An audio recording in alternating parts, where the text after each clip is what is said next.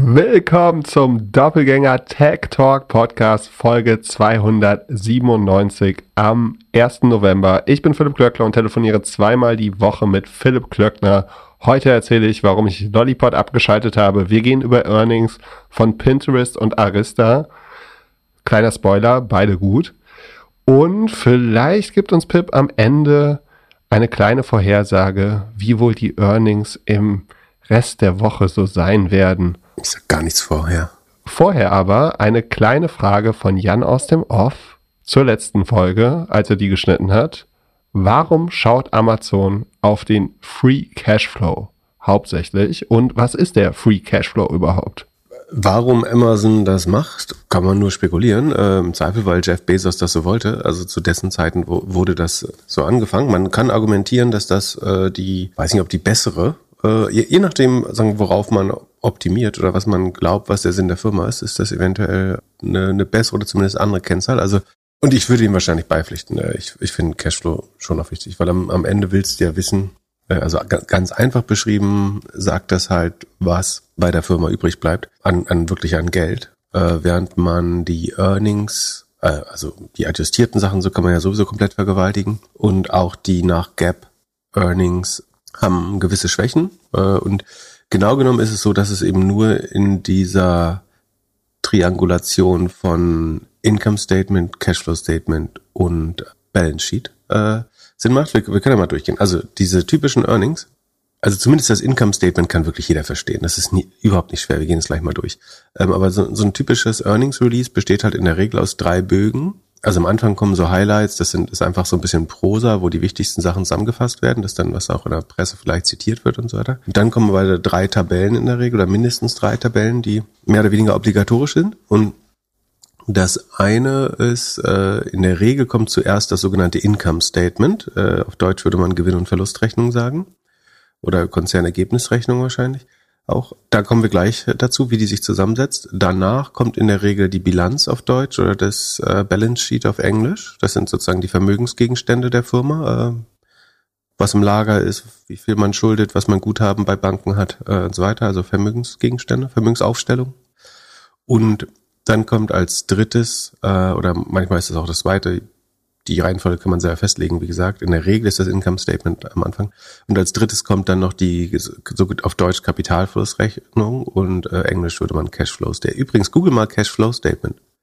Kannst du, kannst du dir das auch alles nochmal äh, äh, Erster, zweiter, uh, also bei mir bist du auf dem dritten Platz, also Doppelgänger. Dritten, letzte Woche waren wir noch auf dem zweiten Platz für Cashflow Statement. Ähm, naja, die, die Frage ist ja, wozu braucht man das Cashflow Statement, äh, woraus der Free Cashflow übrigens nicht direkt hervorgeht, aber ähm, wozu braucht man das? Also was sind die Schwächen des Income Statements? Also die Gewinn- und Verlustrechnung.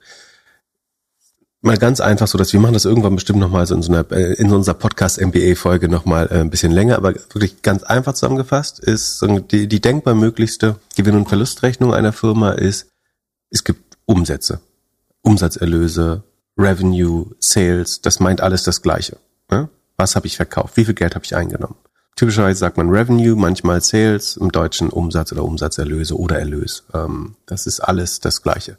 Davon zieht man ab die sogenannten Cost of Goods Sold oder auch Cost of, Cost of Revenue oder auch Cost of, manchmal steht Cost of Services Provided oder sowas, aber in der Regel ist COX. Wenn, wenn ich von COX rede, meine ich nicht äh, Hähne oder andere Sachen, äh, sondern äh, dann meine ich COGS, das sind eben die Costs of Goods Sold oder einfach gesagt die Kosten zur Herstellung e-, eben solcher äh, der, der, der Umsatzerlöse. Das sind letztlich eben die direkt mit der Erstellung der betrieblichen Leistung verbundenen Kosten. Sagen wir mal, bei einem Autohersteller ist das eben das Metall, aber auch die Arbeitskraft am Band, die, der Strom, äh, die äh, also alles, was direkt der Produktion zu, zugerechnet ist. Äh, Roh, Rohhilfs- und Betriebsmittel, Arbeit direkt am Objekt, ähm, Logistik eventuell noch, also wie, wie kommt das dann zum Kunden und so weiter. Das wären die Kosten des, des Outputs der oder des, des Umsatzes der Unternehmung. Das zieht man ab und so kommt man zum betrieblichen Rohertrag, was wir auch immer äh, oft Gross Profit nennen, äh, also Brutto, man kann Bruttoertrag sagen, Rohertrag, es gibt mal tausend Synonyme dafür, die meinen aber alles das Gleiche, deswegen sage ich jetzt auch mal verschiedene Begriffe, aber sagen, im Englischen sagt man in der Regel Gross Profit, im Englischen meistens Rohertrag oder Bruttoertrag. Und das ist eben dieser Umsatz abzüglich der der Kosten. Daraus ergibt sich dann der Rohertrag und der im Verhältnis zum Umsatz ist dann sagen, die Rohertragsmarge oder Gross Margin. Das ist sozusagen wie viel, also wie gesagt, bei, bei einem Autokonzern wäre es eingesetzte Güter äh, äh, abgezogen von den Umsätzen. Sagen wir beim Starbucks wären die Cost of Goods Sold eben der, der Kaffee, der Filter, äh, die Arbeitskraft von den Thekenangestellten. Äh, ähm, nicht aber zum Beispiel die Angestellten in der Zentrale, die erscheinen später in den Operating Expenses, aber was direkt mit der Kaffeeherstellung. Und bei Softwarefirmen würde man sagen, die Cost of Goods Sold sind hauptsächlich die Server, die, also die Rechenzentrum, die man selber betreibt und vielleicht die äh, DevOps, SysOps, Sysadmin-Sachen, äh, die du quasi zur Aufrechterhaltung des Services brauchst. Neuentwicklung von Software wäre wiederum bei R&D, bei Forschung und Entwicklung angesiedelt. Das heißt, wir sind jetzt beim Rohertrag und vom Rohertrag zieht man noch die sogenannten operativen Ausgaben ab, die in der Regel gedrittelt sind oder dreigeteilt sind. Und dann kommt man schon zum operativen Ergebnis. Ähm, diese drei typischen OPEX oder operativen äh, Operating Expenditures heißt das oder eben operative Ausgaben ähm, oder betriebliche Ausgaben würde man wahrscheinlich im Deutschen sagen, bestehen in der Regel aus Marketing und Vertrieb oder Marketing und Sales oder Marketing und Selling äh, wird es oft genannt. Das sind eben die Marketingkosten, selbst wenn sie stückbezogen sind, werden die einzeln aus, äh, ausgewiesen. Also die werden nicht den Stückkosten bei dem COX zugerechnet, äh, weil es dann um den Absatz geht und das wird da in dem Fall getrennt von der von der Rohmarge und der Produktion. Ähm, dann gibt's in der Regel äh, R&D, äh, steht für Research and Development oder F&E sagt man im deutschen Forschung und Entwicklung. Manchmal heißt es auch Technology und Content bei manchen Unternehmen. Äh, manchmal heißt es Technology Plattform, aber in der Regel meint, meint es Forschung und Entwicklung. Das ist dann die Neuentwicklung von Software. Ähm, oder bei Autobauern wäre es eben dann die Neuentwicklung neuer Produktlinien. Bei einem Starbucks würde man den Posten vielleicht nicht haben, würde ich vermuten. Wenn doch, wäre es eben die IT-Abteilung. Und dann gibt's noch General Administrative oder Administrative. Das sind Overhead-Kosten im weitesten Sinne. Das ist zum Beispiel die Rechtsabteilung, die Finance-Abteilung, das CEO-Office, die, was, was wäre noch General Admin, äh, vielleicht Miete für die, für das, für die Firmenzentrale, ähm, der Fuhrpark, äh, Service, die, die Reisekosten. Reisekosten könnten teilweise Marketing sein, wenn du zu einer Konferenz fährst, könnten äh, ansonsten aber auch äh, sagen allgemein sein, wenn du zu einer eigenen Filiale fährst. Das sind die drei Blöcke der operativen Ausgaben. Manchmal wird dann hinzugezählt noch ähm, gewisse Abschreibungen bei manchen Geschäftsmodellen. Manchmal kommen Restrukturierungsausgaben dazu in speziellen Quartalen. Manchmal gibt es so einen Posten Other, wo einfach Sachen, die jetzt nicht klar zurechenbar sind, äh, erscheinen. Aber das sind die operativen Ausgaben und daraus ergibt sich das operative Ergebnis nach GAP. GAP ist das, ähm, was man im Deutschen nach HGB macht, die ähm, also Handelsgesetzbuch, die Buchhaltung macht man im Englischen nach GAP. Das sind die Generally Accepted Accounting Principles. Äh, international ist es IFRS, das ist Internet International Financial Reporting Standards, äh, glaube ich. Also da wird einfach festgelegt, wie man Dinge richtig verbucht, so dass sie trans so transparent wie möglich sind. Und genau, dann kommen wir zum Operating Income. Das ist das Ergebnis der normalen Geschäftstätigkeit oder das Betriebsergebnis äh, oder eben Operating Income.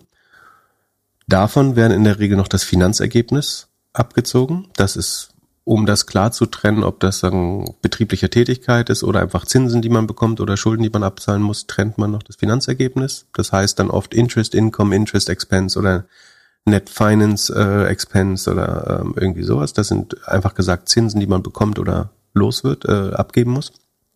Dann davon kommt man dann zum ähm, Income before ähm, Income Taxes oder Income Before Provision for Income Taxes, das ist das Einkommen vor Steuern oder EBT, äh, Earnings Before Tax, ähm, würde man in der deutschen äh, in, äh, G&V in der Regel lesen. Da, dann kommen die sogenannte Provision for Income Tax, das ist, was man reserviert für spätere Steuerzahlungen. Und nach Abzug der Steuern ergibt sich das Net Income. Das nennt man im Deutschen, glaube ich, Periodenergebnis äh, oder ja, ich glaube Periodenergebnis. Das ist dann nach Steuern, nach Finanzergebnis, sagen die, das operative Ergebnis nach, Steu nach dem Finanzergebnis und den Steuern. Dann weiß man eigentlich, sagen, was nach Gap die Firma verdient hat oder verloren hat äh, dieses Quartal. Dann teilt man das noch durch die Anzahl der Shares und dann kommt man auf das die Earnings per Share. Also wie viel, also Net, Net Income ist letztlich, was man auch Earnings nennen könnte. Man unterteilt eben immer zwischen operativem Ergebnis und Net Income. Net Income ist wie gesagt inklusive Steuern und äh, Finanzergebnis. Ähm, und dann kann man die Earnings per Share berechnen. So, das ist eigentlich das, was, was im Income Statement steht. Gar nicht so schwer. Ähm, am besten mal am Beispiel von einem typischen Income Statement in unserem Sheet nachvollziehen. Dann äh, ist es noch einfacher. Äh, einfach vielleicht die Stelle nochmal, das Sheet erst aufmachen und dann die Stelle nochmal hören, die man gerade gehört hat, dann ist es vielleicht noch einfach nachvollziehbar. Also es ist wirklich nicht schwer. Es sind zehn Zeilen am Ende, äh, die sich einfach nur additiv erge ergeben äh, am Ende. Das sieht man auch ganz gut, wenn man sich die Formeln anschaut im Sheet. Also was Blaues ist eingetragen, was Schwarzes hat sich aus Berechnungen ergeben. Kann man eigentlich ganz gut nachvollziehen.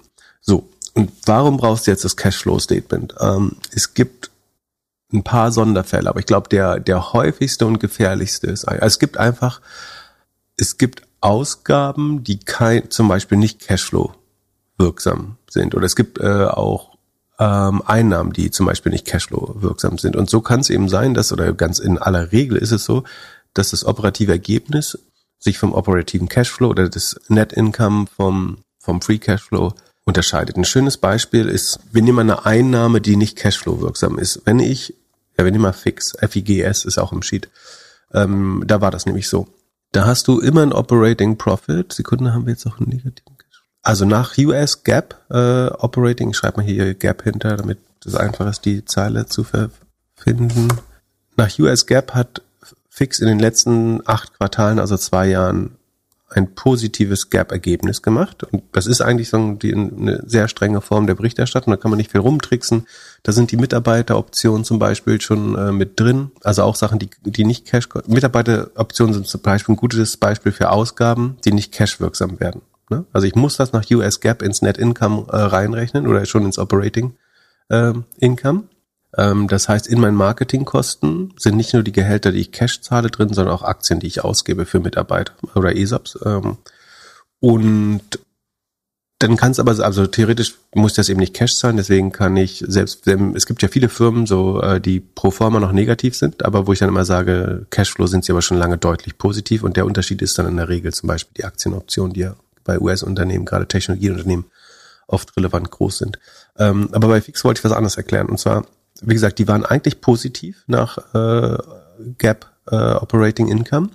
Und wenn man sich hier aber Operating Cashflow anschaut, äh, Sekunde, genau, das ist die Spalte 37.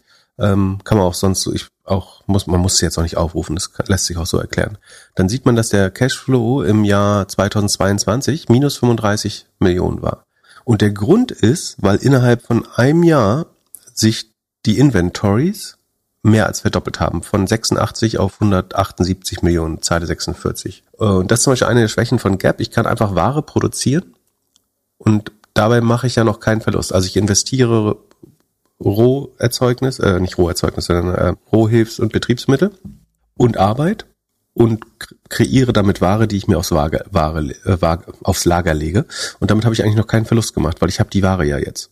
Tatsächlich habe ich natürlich aber sowohl die, die eingesetzten Sachen bezahlt, als auch die Mitarbeiter, die daran arbeiten. Ähm, weil ich jetzt aber sage, damit habe ich ja Werte geschaffen, die ich mir aufs Lager lege, kann ich nach Gap sagen, ich habe Werte geschaffen und der Gewinn ist positiv. Ich habe hier eine Einnahme im Lager, wenn du so willst, ähm, der aber keine Zahlung entgegensteht.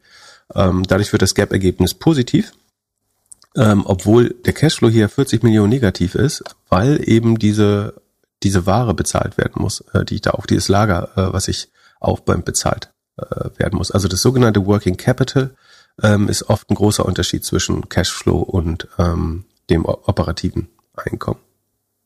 Verstanden soweit? Ja. Yes. Ich kann selber Ware horten, unverkaufte Ware. Äh, das würde nach Gap alles noch gut aussehen, bis so lange, bis sie irgendwann abschreiben muss. Äh, aber das kann mein Cash kann in der Firma eigentlich wegfließen. Oder ein anderes wenn meine Kunden, sagen wir mal, meine Kunden bezahlen nicht. Ähm, ich habe mal einen lustigen Fall, äh, aber na, ist egal, ist viel zu weit. Ähm, also meine Kunden bezahlen ihre Rechnung nicht, dann kann ich theoretisch äh, mal Forderungen fortschreiben. Also ich baue Forderungen auf, mein Gap-Ergebnis würde dadurch auch steigen. Ähm, aber wenn ich das Geld nicht eintreiben kann, dann sieht man auch im Cashflow, die Firma kann das Geld, bekommt das Geld gar nicht von ihren Kunden. Was eigentlich müsste man die Forderungen natürlich korrekt nach und nach abschreiben, wenn man nicht mehr daran glaubt, aber theoretisch könnte man da tricksen. So, das wären zwei gute Beispiele, zum Beispiel, warum der Cashflow wichtig ist. Also ich glaube, der Hauptpunkt ist tatsächlich in der Regel Inventories, äh, die den Unterschied machen, oder das Working Capital. Deswegen gibt's auch in fast allen Sheets, wo Inventar wichtig ist, inzwischen die Spalte Inventar. Dann gibt's noch den, also ein anderer großer Punkt, der das unterscheidet, ist eben dann, was ich schon erwähnt habe, die Share-Based Compensation. Äh, die ist nicht Cashflow wirksam, zieht aber das Gap-Ergebnis runter. Und das auch zu Recht, weil auch wenn ich Aktien rausgebe und die kein Geld verbrennen, äh, dann ver verwässert das ja trotzdem die Aktionäre und Aktionärinnen und das ist trotzdem als Kosten anzusehen, das ist vollkommen richtig.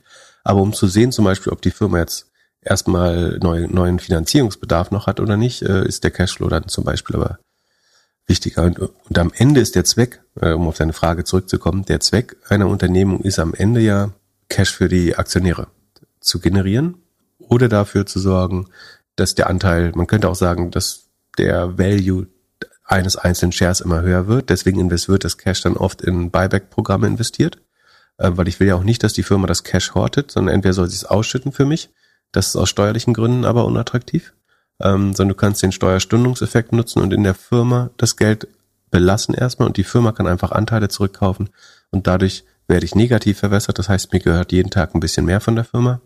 Ähm, und der Earnings per Shares steigen auch dadurch, wenn die Anzahl der Shares einfach runtergeht. Deswegen zieht die Firma dann mehr und mehr Shares ein manchmal. Genau, man kann schon argumentieren, dass wenn ich nur eine der beiden Zahlen hätte, haben könnte, ah, das ist ein schwerer Call, aber sagen wir mal so, ne? Würdest du jetzt ein Einzelunternehmer sein, dann schaust du auch am Ende was, dann schaust du ja nicht jeden Tag deine Buchhaltung, sondern du schaust öfter in dein Konto wahrscheinlich, ob du Geld hattest, ob du Geld gemacht hast am Ende des Monats. Ähm, das birgt andere Gefahren, dass du Steuern vielleicht nicht berücksichtigst oder so. Aber eigentlich braucht man braucht immer alle drei Sheets oder mindestens Kapitalflussrechnung und äh, Income Statement, um das gut zu beurteilen. Also nur Cashflow ist, glaube ich, auch Quatsch. Äh, obwohl man kann schon urteilen, dass das, dass man weiterkommen würde, wenn man nur auf Cashflow schaut, als wenn man nur auf das Income Statement schaut. Genau. Und Amazon hat für sich einfach beschlossen, dass das für sie ein, ein das ist, was sie Shareholdern liefern wollen, Free Cashflow. Also das muss, also der Unterschied zwischen operativen Cashflow und Free Cashflow, ähm, das ist vielleicht noch wichtig. Operativer Cashflow ist sozusagen der, das Geld, was das operative Geschäft abwirft. Ähm, also überwiegend ist das eigentlich das operative Ergebnis weniger, also minus die Share-Based Compensation, ähm, dann die Veränderung im Working Capital, also das, das Lager-Inventory-Effekt, den ich eben angesprochen habe. Und dann gibt es noch, äh, ein Sondereffekt ist noch zum Beispiel, also ja, wir können noch mal, da, wenn du zu den adjustierten Metriken jetzt kommst, da gibt es dann zum Beispiel weitere Ticks, dass du sagen kannst, so wie ich mein eigenes Inventar aufbauen kann, kann ich Software auch betrachten. Das heißt, ich sag, äh, sagen wir mal, die Hälfte meiner Entwickler arbeiten eigentlich an einem Projekt ähm, und bauen dabei ein neues Stück Software. Sagen wir mal, äh, SAP baut ein neues Modul. So, die sagen, wir bauen jetzt ein neues Cloud-Modul, das ist ein abgeschlossenes Projekt. Dann kann man die sagen, buchhalterisch diese Software aktivieren, also wie eine Investitionsausgabe behandeln und dann äh, über die Jahre abschreiben. Das heißt, ich habe damit äh, erstmal weniger Verlust, sagen ich kann mein EBIT verschönern. Und gerade da ist dann zum Beispiel viel wichtiger auf den Cashflow, weil natürlich muss sich die Leute weiter bezahlen. Äh, aber ich sage, nee, die, das waren keine operativen Ausgaben, sondern die haben einen Wert geschaffen, ein Asset aufgebaut. Ähm, und deswegen rechne ich meinen Gewinn oder meinen Verlust klein oder meinen Gewinn groß. Ähm, und deswegen schaut man da noch drauf. Aber der, achso, der Unterschied zwischen Operating, Operating äh, oder wie heißt das, Cashflow from uh, Operating Activities heißt es, glaube ich, in der Regel. Ähm, das ist, wie gesagt, aus dem normalen Geschäft, wie eben beschrieben. Und dann der Hauptposten, der das unterscheidet, ist die sogenannten CapEx. Und CapEx ist Purchase of uh, Plant, Property und Equipment, glaube ich, also die Investitionsausgaben der Firma. Das heißt, äh, du kaufst ein neues Datacenter, du baust eine neue Produktionslinie für Autos, ähm, du kaufst einen neuen Häuserkomplex, Du kaufst die Ausrüstung für, für zehn weitere Cafés bei Star, Starbucks ähm, und so weiter. Das ist quasi sogenannte Capital Expenditures, äh, also Kapitalausgaben ähm, oder CapEx kurz genannt oder Investitionsausgaben könnte man sagen. Und grob gesagt ist der Free Cashflow ist der Operating Cashflow minus CapEx. Und es gibt noch einen Cashflow vom also es gibt Cashflow vom Investing, Finance Activities und Operating, aber Free Cashflow ist eigentlich grob gesagt Operating minus CapEx. Also, weil das ist auch so ein Ding nach, dass du nach Gap eben, wenn ich Dinge einkaufe, dann habe ich keinen Verlust gemacht. Also ich kaufe mir jetzt ein Auto für 50.000 Euro, dann habe ich aus 50 keinen Verlust gemacht, aber mein Cashflow ist natürlich minus 50.000, weil das Geld nicht da ist. Ja, das erinnert mich ein bisschen an die Social Chain Group. Die hatten doch damals das äh, Cashflow-Thema, dass sie irgendwas falsch eingesortiert haben und nicht äh, im operativen Geschäft, sondern irgendwie in den Investitionstätigkeiten. Oder wie war das damals nochmal? Äh, sie hatten einen Kredit, den sie aufgenommen hat, als operatives Einnahme ver verbucht. Äh, das ist, meine Meinung ist, dass man da entweder Vorsatz oder Inkompetenz unterstellen muss, aber das nicht in dem Ausmaß. Ich glaube, wie gesagt, Kommafehler kann passieren. Äh, du liest natürlich viel, viele Tabellen, viele Dokumente äh, als Aufsichtsrat und überprüfst die und du hast Buchprüfer, mit denen zusammenarbeitest und auf die du dich wahrscheinlich auch verlassen möchtest ein bisschen. Aber wenn du in einem Jahr irgendwie minus 20 Millionen äh, ja, Periodenergebnis machst und plus 50 Millionen äh, Operating Cashflow, weiß nicht, ob der Fall so gelagert war, oder ich glaube, so ungefähr die Dimensionen waren das, dann müssen sich die eigentlich Fragen stellen. So, ähm, weil dann muss entweder sich das Working Capital, das ist bei Social Chain ja nicht, obwohl doch in den Unterfirmen gab es Working Capital, aber entweder muss sich das Working Capital brutal verändert haben, also dass man äh, viel abverkauft hat aus dem Lager oder wie gesagt, müssen wir jetzt nicht nochmal drauf eingehen, aber als, als Fazit will ich nochmal einmal sagen, dass die, das Income Statement stellt eigentlich die Einnahme-Ausgabesituation der Firma dar oder Einnahmen, ja, Einnahmen, Ausgaben äh, der Firma da und die Cashflow-Rechnung ist eben die Liquiditätssituation, äh, die Veränderung der Liquiditätssituation. Äh, also deswegen heißt es Kapitalfluss im Deutschen, weil es hauptsächlich darum geht, wie viel liquide Mittel verlassen deine Firma oder kommen hinzu und sagen, durch welche Posten passiert das, während das Income Statement eher die gesamte Ertragslage äh, eben äh, berücksichtigt und nicht nur das, was zu tatsächlichen aus- und Einzahlung führt. Das ist sozusagen der, der Rapper oder ähm, der, der, das Fazit, was man noch sagen könnte. Da fällt mir Folgendes ein. Und zwar jetzt die Investmentlage in der Startup-Welt hat sich ja jetzt auch geändert in den letzten Monaten. Wenn jetzt so größere oder eine Bridge-Finanzierung oder die nächste Finanzierung reinkommt, äh, früher ging alles einfach mit einer PowerPoint-Präsentation ist es jetzt in gewissen Stages schon so, dass du dir die ganzen Statements anschaust oder dass VCs sich das anschauen mittlerweile? Also bei Series A, Series B, ab wann, ab wann gucken sich denn VCs oder Investoren diese Statements bei Growth Startups an? Ja, also ist natürlich ein lustiges Narrativ, dass man sagt, äh, es wird ohne, äh, aufgrund von einem Deck oder selbst ohne Deck irgendwie Investments zugesagt oder Leute schmeißen blind Geld hinterher. Ich würde vermuten, dass schon ab der Seed Stage sagen institutionelle Anleger, also VCs, sich die Gewinn und also die ähm, die die FIBU quasi anschauen oder wie, äh, wie heißt das BWA betriebswirtschaftliche Auswertung. Also die lassen sich schon die Datev-Unterlagen einmal. Also A willst du wissen, gibt's also die Gefahr ist nicht mal, dass du die falschen Zahlen siehst, sondern dass du, dass die, du merkst, die Firma hat überhaupt noch keine vernünftige Buchhaltung äh, oder macht das total stümperhaft. Das heißt, die BWA lässt sich, glaube ich, jeder VC zuschicken. Ich fände es sehr komisch, wenn man das nicht macht. Äh, dann verlängert man die oder sagen, extrapoliert man die mit ein bisschen Businessplan, so dass man ein bisschen schaut, wo, wie sieht die Firma eigentlich selber, wo bestimmte Margen hingehen und was Wachstumsraten äh, sind, wann der Profit irgendwann kommt.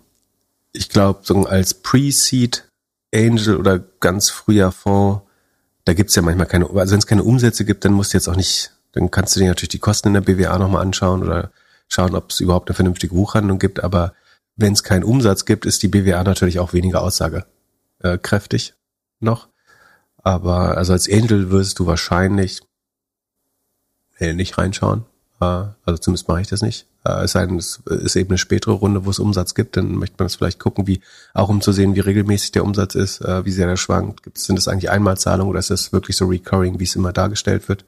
Ähm, genau. Ich kann mir irgendwie nicht vorstellen, dass Tiger Global damals sich die ganzen Zahlen angeschaut hat, als sie so wahnsinnig schnell investiert haben.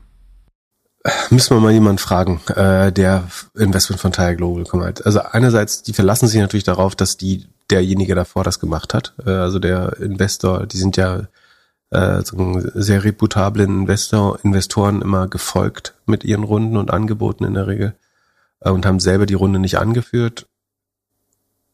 Ansonsten, es war ja schon bekannt, dass die äh, irgendwie die Due Diligence von Bain machen lassen. Und wenn Bain Consulting das gemacht hat, dann wird das, dann werden die schon eine vernünftige Due Diligence gemacht haben, bin ich mir einigermaßen sicher. Ähm, ja.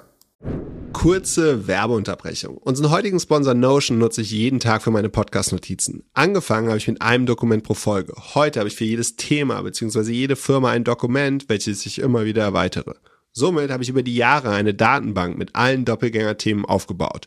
Und jetzt mit der Notion KI kann ich mich noch besser vorbereiten, weil ich die Notion AI einfach Fragen zu meiner persönlichen Doppelgänger-Datenbank stellen kann. Notion ist ein Ort, an dem jedes Team schreiben, planen, organisieren und die Freude am Spielen wiederentdecken kann.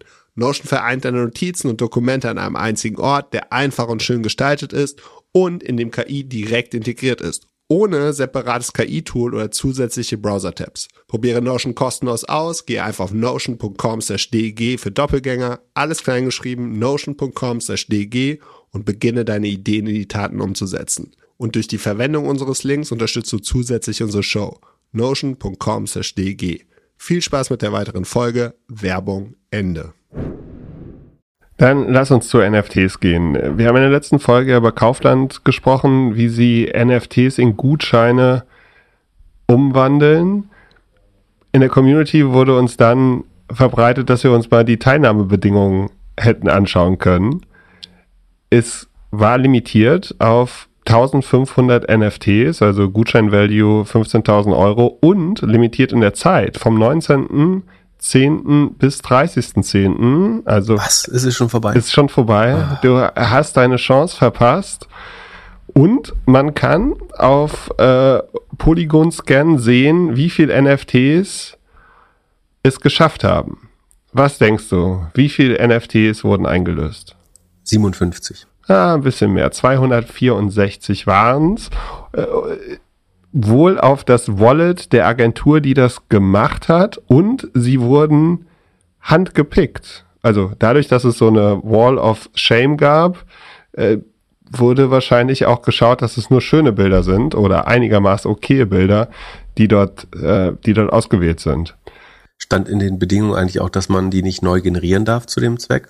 Ansonsten würde ich halt einfach äh, schnell mal 1500 Dinger minden und die rüberschicken. Ja, es stand in den Bedingungen, dass du es als Person nur einmal machen darfst. Ach so, stehe. Also, ja, ich würde sagen, es war eine witzige Kampagne. Ich hätte gedacht, sie hätten, hätten es ein bisschen größer angelegt und ich hätte es noch einen Monat laufen lassen. Bis sich das wirklich rumspricht. Oder glaubst du, so eine Kampagne ist so schnell verpufft, dass man es so schnell wieder abstellt? Ja, weiß nicht. War jetzt relativ viel Aufwand für, weiß nicht wie, ob das viel Presse äh, gebracht hat. Aber apropos relativ viel Aufwand. Ähm, aus, jemand aus unserer Community äh, hat gefragt, äh, was eigentlich mit Lollipop bloß? Äh, die, die Seite deines, äh, also Lollipop war so eine Art Podcast-Vermarktungsmarktplatz, Self-Service-Plattform sollte es sein. Die Seite ist offline ähm, und HörerInnen sind besorgt. Besorgt muss man nicht sein. Also äh, kurze Zusammenfassung. Ich habe das Lollipop Anfang 2022 gegründet. War wahrscheinlich Peak Podcast damals. Also auf jeden Fall 2020, äh, 2021 waren die Jahre, an denen die meisten Shows released worden sind.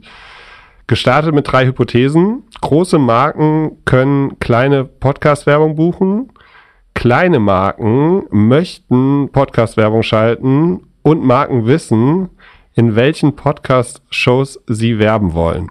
Das Ganze war auf Host-Read Podcast-Werbung, also Werbung, die von den Podcasterinnen vorgelesen, vorgetragen werden. So, Hypothese drei: Marken wissen, in welchen Podcast-Shows sie werben wollen, haben wir relativ schnell über Bord geworfen und den Marktplatz umgedreht, die Podcast-Shows in den Hintergrund gesetzt. Und dann, Anfang 2023, habe ich die Hypothesen dass große Marken in kleinen Podcast-Shows werben wollen und kleine Marken Podcast-Werbung machen möchten, hinterfragt. So, den großen Marken fehlt einfach die Zeit, sich mit den kleinen Podcastern abzustimmen. Dafür gibt's Agenturen. Und die kleinen Kampagnen, so mal 1000 Euro von einer kleinen Marke in einem kleineren Podcast, da habe ich immer so ein schlechtes Bauchgefühl gehabt, weil ich eigentlich, oder habe meistens gesagt, nutze den Kanal eher später und nehme einen anderen Werbekanal, da ist das Geld besser investiert.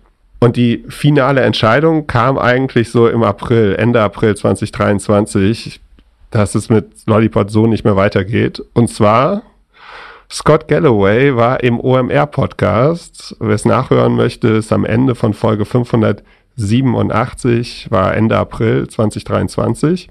Und da sagt Mr. Professor Galloway, die Top 100 Podcasts machen 200 Prozent des Werbeprofits. Seiner Meinung nach. Also es gibt nur ein paar wenige Shows, die wirklich sehr profitabel sind und die anderen Podcasts machen das alles, um etwas zu verkaufen oder ein Hobby, so. Und dann, wirst dich schon gewundert haben, kommt jetzt die unvorbereitete Frage. Vor etwa zwei Jahren, 9. Oktober 2021. Ich habe eine unvorbereitete Frage für dich. Ja. Was meint er, wenn er sagt, dass die Top-Shows 200 Prozent des Profits machen? Ist ja mathematisch unlogisch. Es war auch meine, mein erster Gedanke. Er beschreibt es so, dass halt die ganzen großen Budgets zu den großen Podcastern gehen und äh, die auch ja wirklich profitabel sind und wollte einfach nochmal so das, den Unterschied zeigen zwischen den Top 100, Top 500 Shows und dann allem Longtail, was es sonst so gibt. Ja, also genau, ich glaube, die, die richtige Deutung ist quasi, dass der Rest überwiegend Verlust macht, eigentlich, wenn man, also wenn, wenn du deine Zeit fair messen würdest. Äh, und äh, was ja tatsächlich ein Problem ist, ist quasi, dass es so viele öffentlich-rechtliche Angebote gibt, ähm, subventionierte Angebote, ähm, teilweise noch, noch Testprojekte, die sagen, nicht profitorientiert sind. Also ähm, also du kannst sagen, die ganzen Hobby-Podcasts machen eigentlich oft Verlust, äh, Verlust noch. Äh, der ganze öffentliche Sektor äh, macht Verlust und darf weiter produzieren. Äh, Corporate Podcasts machen genau genommen vermutlich Ver Verlust. Äh, das kann natürlich Kalk Kalkül sein, dass das genauso sein soll, aber man müsste eigentlich sagen, dass sie jetzt nicht profitabel sind in der Regel. Ähm, und die häufen quasi Verluste an und deswegen sozusagen nimmt man die Formulierung, dass die Top 200 oder was er gesagt hat, ähm, hat er gesagt 100% des Profits oder 200% des Profits? Nee, 200% des Profits. Genau. Er hat natürlich genau, weil sie auch noch die Verluste des Rests ausgleichen müssen. Das ist, glaube ich, äh, was er äh, damit meint. So wie man manchmal sagt, Amazon macht 120% des E-Commerce-Wachstums, weil der Rest schrumpft oder so. Ja, genau. Jetzt zur unvorbereiteten Frage. Kannst du dich erinnern, vor zwei Jahren, Folge 82 hast du über das Long, den Longtail-Mythos in Web 2.0 gesprochen. Äh, nicht nur da bestimmt, aber ja, genau. Magst du uns den nochmal erklären? Ähm, ich fasse das gern zusammen und dass das irgendwie die größte Lüge, die uns verkauft wurde, ist äh, im, im Web 2.0, der Longtail. Es war ein Buch von äh, Chris Anderson, nee, wie heißt der? The Longtail, Sekunde, ich muss mal kurz. Ähm, also es war die Bibel, kann man fast sagen, des Web 2.0. Web 2.0 war die Phase, wo das, das Netz, ähm, äh, wo irgendwie Taxonomy kam, das Read-Write-Rap, ich kann selber publizieren äh, auf Reddit, äh, auf Dick kann ich Sachen hochwählen und so weiter. The Long Tail, Chris Anderson. Boah, geil. Ich, ich, ich schwanke jetzt jeden Tag zwischen, ich kann mich an alles erinnern und äh, ich bin kurz vor Alzheimer, weil echt viele Sachen mir auch entfallen. Ähm, okay, also das Buch, wie auch immer, Web 2.0 so eine, so eine Phase, in der sagen wir, das Web 1.0 war das, das Lese-Internet. Äh, die, die herkömmlichen Institutionen haben publiziert, also auch weiterhin Verlage, große Firmen, Regierungsstellen und wir durften es äh, lesen im Internet. Und das Web 2.0 war halt, man kann selber bloggen, ich kann, äh, Social Media beginnt, äh, Webseiten werden interkonnektierbar über APIs und so, das war Taxonomien ermöglichen, Content neu zu äh, durchsuchbar. Also vorher hat man gesucht, jetzt konnte man über Tags äh, Dinge ähm, ver verschlagworten und so. Das war ein bisschen die Web 2.0 Frage. Und eine dieser Hypothesen war der sogenannte The Long Tail. Und da hat man gesagt, zwei Beispiele, die oft genutzt wurden, waren einerseits die Musikindustrie. Über Spotify und Apple bin ich nicht mehr begrenzt, dass der Mediamarkt nur 20 Meter CDs hat, die er anbieten kann, sondern ich kann die gesamte Independent Musik, jeder kann Musik veröffentlichen Independent Musik wird richtig groß werden. Ähm, es kommt zu einer Explosion in Vielfalt äh, der Musik. Das gleiche hat man bei Buchläden oder Büchern, Pub Buchpublikationen gesagt, weil der Buchladen jetzt nicht mehr irgendwie auf 200 Quadratmeter begrenzt ist äh, und die Regalfläche dementsprechend ähm, und Amazon unendlich tiefe Lagerhallen hat, kann auch Bücher, die nur von zwölf Leuten gelesen werden auf der Welt, quasi vertrieben werden übers Internet. Und äh, ich habe relativ früh schon äh, sagen empirisch gemerkt, dass das Quatsch sein muss, weil jede Firma, die ich mir angeschaut habe, bei der ich gearbeitet habe, die ich beraten habe, bei denen war der der Umsatz heavily skewed oder so stark kopflastig, würde man sagen. Also die die Top 5 Produkte, Top 10 Produkte haben einen unheimlich großen Anteil äh, des Umsatzes gemacht. Du kannst sagen, bei Idealo sind es immer die drei großen Gaming-Konsolen, also Xbox, äh, PlayStation und Nintendo Switch äh, oder DS oder was auch immer zu der Zeit äh, in war, plus das aktuelle Samsung Phone, plus das aktuelle iPhone äh, gewesen. Die machen, wenn du überlegst, dass ich glaube, Idealo hat selber veröffentlicht, dass sie fünf Millionen Produkte haben neulich. Ähm, und diese fünf Produkte machen wahrscheinlich mehr als zehn Prozent des Umsatzes aus. Das heißt, theoretisch müsste zehn Prozent der Firma nur an diesen Produkten arbeiten, wenn du sozusagen das revenue-mäßig richtig attribuieren würdest. Du kannst das gleiche bei Reiseseiten. Alle fahren an den gleichen Ort jedes Jahr. So, du hast sehr starke äh, Reisepatterns eigentlich, dass im Moment sind alle in, in der Türkei und Ägypten. Ähm, vor vier Jahren wollten alle nach äh, Thailand, äh, Indonesien, Myanmar, was weiß ich. Ähm, das natürlich verteilt sich das ein bisschen, weil es überall Betten gibt und ja nicht alle zum an gleichen Ort können, aber es gibt sehr starke Patterns. Du hast bei Attraktionen, bei Get Your Guide ist es so, dass äh, irgendwie die Sagrada Familia oder der Louvre oder ähm, der äh, Burj Khalifa in äh, Dubai so Top-Attraktionen sind, die unheimlich viel äh, sagen Attraktionen ausüben, äh, literally. Ähm, was könntest du noch nehmen? Ähm, bei Immobilien wollen eigentlich alle, so, Immobilienmarkt ist halt komplett kaputt, weil wenn die erste Suche macht jeder nach äh, irgendwie Dachgeschoss, äh, irgendwie Friesheim-Kreuzberg, Prenzlauer Berg Mitte und dann merkst du, das kannst du dir nicht leisten, das gibt's gar nicht und dann äh, gehst du runter. Bei Autos ist vielleicht ähnlich, ich weiß nicht. Ähm, also ähm, bei, und vor allen Dingen bei Musik, ne? Äh, die die Top Artist, irgendwie ein Capital Bra oder Taylor Swift oder äh, Drake oder die absoluten Top-Artists werden noch mehr gehört äh, und die äh, Independent haben zwar Distribution theoretisch, aber äh, sie schaffen es nicht, Aufmerksamkeit äh, zu erregen. Und einer der Gründe dafür sind schlicht und einfach äh, Algorithmen. Also dass Algorithmen die Präferenzen, die wir sowieso haben, nämlich dass wir die besten oder attraktivsten Produkte wollen, noch weiter verstärken, ähm, weil entweder andere Nutzer kauften das oder jemand, der so aussieht wie du, Lookalike äh, Audience, hat das gekauft und deswegen verstärkt sie es ähm, immer weiter. Ähm, und deswegen, und so ähnlich ist es halt bei Podcast. Ähm, es hören halt, wenn du Podcast hörst, ist die Wahrscheinlichkeit 50 Prozent, dass du fest und flauschig oder gemischtes Hack hörst. Ähm, obwohl es natürlich unheimlich viele Nischenangebote mit 120 Hörern äh, gibt. Das kann auch sinnvoll sein, wenn es eine sehr attraktive Nische ist oder eine, äh, man einfach eine kleine Community bauen will in dieser Nische. Aber genau, das ist eine typische, meiner Meinung nach, äh, also man könnte auch sagen, das ist das 80-20-Prinzip. Äh, und sagen, eine andere These von mir ist, dass das halt im Internet 99-1 ist, das Prinzip. Also die Dinge sich noch stärker äh, verlagern durch diese Power Laws. Also die Haupt zwei Gründe sind Algorithmen und Netzwerkeffekte äh, eigentlich, wodurch das ähm, entsteht. Daraus ergibt sich zum Beispiel auch, könnte man sagen, das hat signifikant Einfluss auf das Power Law bei VC, dass nur gewisse Firmen eben erfolgreich werden die dann aber sehr erfolgreich werden in der Regel.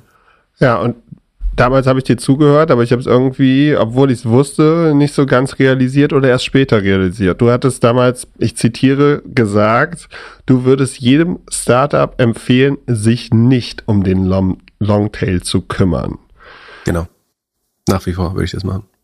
Ich schmeiß jedes Deck weg. Oder, also wenn, wenn mir jemand was schickt und sagt, äh, der Longtail vielleicht mit Ausnahme von äh, SMI, SMB, äh, du, du kannst schon sagen, die kleinen und mittleren Unternehmen sind ein Markt, der underserved ist in gewissen Bereichen. Das würde, das würden die meisten VCs aber trotzdem nicht schlau finden. Es gibt eine ganz spannende Folge über HubSpot äh, beim im Andreessen Horowitz Podcast, glaube ich. Da wird es erklärt, wie, also wie die HubSpot gegründet haben und gesagt, wir bauen eine Marketing, Inbound Marketing Suite für, ähm, also wie, die haben verstanden, dass wie SEO funktioniert und dass das billiger ist als Ads kaufen. Da haben sie gesagt, wir bauen eine Inbound Marketing Suite für SMEs.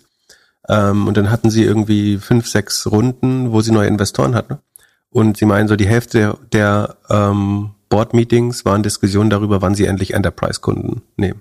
Und sie mussten jedem neuen Investor und die, also nicht nur beim Pitch, sondern auch als sie dann investiert haben, also die haben investiert, also die haben gesagt, investiert, äh, also sie haben gepitcht, haben gesagt, ja, wir bauen hier äh, Enterprise Suite, äh, nicht schön, wir bauen eine Inbound Marketing Suite für kleine, mittlere Unternehmen. Ähm, und dann hat der, der äh, irgendwie 21-jährige Associate, der ihnen gegenüber saß, äh, gesagt, ja, aber wann geht ihr in Enterprise Market, Up Market? Also ja, das wollen wir nicht machen. Also wir wollen diese Underserved Audience, die ist riesig, äh, weiter ausbauen. Dann haben sie ihm das erklärt, dann hat er es verstanden, dann haben sie, hat der VC trotzdem investiert, hatte sein Board Seat bekommen und beim ersten Board Meeting hat er gesagt, okay, jetzt aber Bullshit away, wann gehen wir in Enterprise Market? Also, ja, nee, wir machen das nicht. Ähm, also ist nicht einfach, äh, glaube ich. Aber das wäre noch eine Ausnahme, über die man reden könnte. Das ist, äh, und es gibt tatsächlich nicht viele Lösungen. Äh, also sag mir mal eine 100 Milliarden Company, die kleine und mittlere Unternehmen bedient. So Wix, Jimdo sind alle nicht so groß. Äh, Squares, Content Square, Squarespace. Ähm, wie gesagt, HubSpot ist wahrscheinlich die einzige und da würde ich sagen, das sind auch viele schnell wachsende Startups, die das nutzen und nicht nur SMEs. Äh, du könntest sagen, Qu äh, Intuit, QuickBooks, äh, oder wie heißt FreshBooks oder QuickBooks, ich vergesse immer. Oder beides, I don't know. Intuit könnte man noch sagen. Intuit ist, glaube ich, 200 Milliarden groß oder 230 oder so. Sekunde, muss ich mal kurz gucken. 130 sogar nur. Äh, aber das ist immerhin eine 100 Milliarden Company, die kleine Mittelunternehmen targetet. Aber ansonsten gibt's wirklich nicht viele äh, Sachen. Ja, aber ich würde, äh, ich glaube, Longtail äh, ist keine attraktive Strategie. Weil du hast ja auch höhere, also du musst erstmal ein Produkt bauen, was allen gefällt, was immer scheiße ist. Du kannst nicht in der Nische anfangen, was äh, schlecht ist. Du hast hohe Transaktionskosten, weil du so one-to-many kommunizieren musst äh, auch. Äh, Vorteil, du kannst die Kunden wie Consumer akquirieren, also über, über Facebook und äh, Google. Das ist sicherlich ein Vorteil. Also die Sales-Prozesse sind, wenn es klappt, einfacher, wenn du Product-led Growth hinbekommst und eine gute Marketingmaschine, dann kann das theoretisch funktionieren. Ähm, aber prinzipiell halte ich es für eine dumme Idee, den Longtail äh, zu targeten. Und überhaupt, wie gesagt, der Longtail ist ein Ding. Es gibt, das kann man jetzt leider nicht visualisieren, jetzt bräuchte man einen Videopodcast. Es gibt so eine geile Grafik, da ist quasi, du hast eine sehr kopflastige Verteilung mit Longtail. Ne? Also du siehst eine Kurve, die ähm, so logarithmisch zerfällt. Also fängt ganz oben links an, geht steil runter, dann kommt so eine Kurve und dann läuft sie nach rechts unten aus.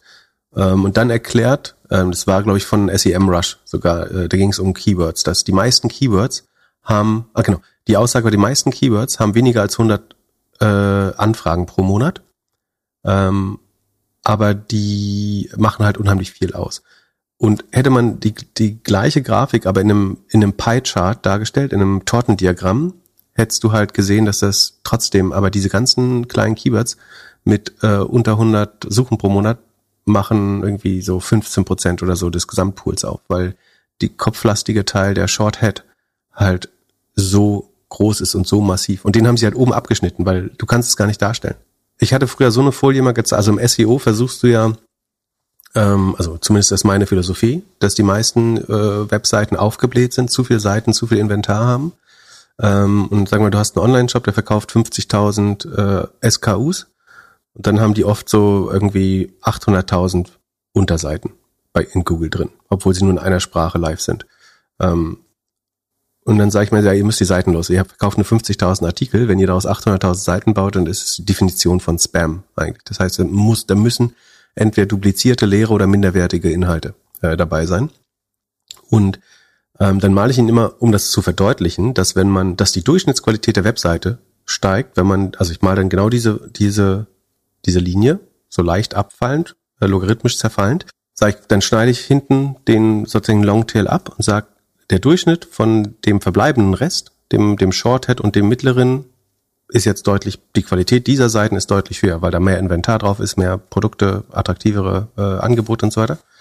Ähm, und dann, dann gibt es eine Steigerung dieser Folie, wo ich dann diese Kurve noch weiter nach links unten verlege und noch weiter nach links unten, noch weiter nach links unten.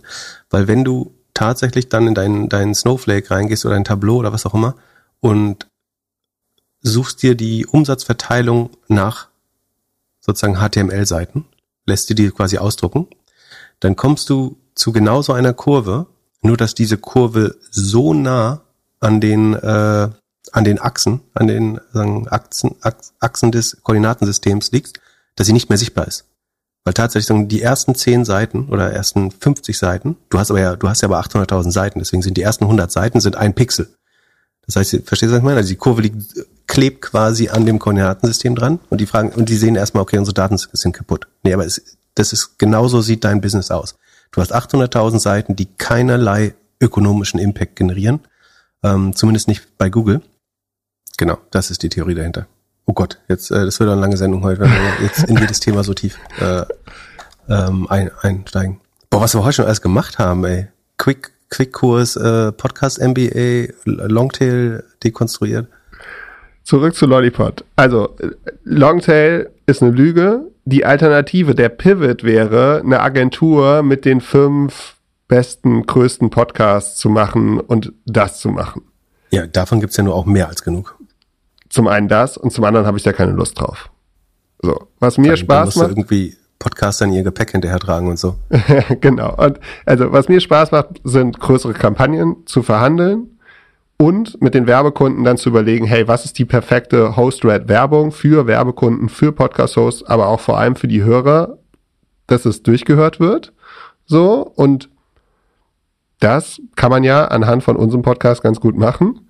Da habe ich gestern mit einem Werber drüber geredet übrigens. Äh, ich war gestern Abend ein Bier trinken mit äh, jemand aus der Werbranche und äh, da ging es auch darum, ob das dass es echt Wahnsinn ist, dass die Leute das äh, Werbetreiben, ich sag nicht, um welchen Werbetreibenden oder Podcast es ging, aber das Werbetreibende glauben sozusagen, dass sie ihre Werbung selber skripten sollten, statt, also oder die eigentliche Frage ist, ist, ist Podcast Radio-Werbung oder Influencer-Werbung? Weil beim Influencer würdest du ja sagen, hey, erklär mal in deinen Worten, warum wir eine coole Brand sind oder warum unser Produkt, warum du unsere Produktlinie nutzt oder so. Und dann gibt's halt das Gegenteil, was, äh, wo der sagt, wir haben eine Message und die prügeln wir jetzt durch und ihr seid eigentlich nur ein Medium. Also wir versuchen gar nicht, das mit dem Podcast in Verbindung zu bringen, ähm, was glaube ich äh, wenig erfolgreich ist.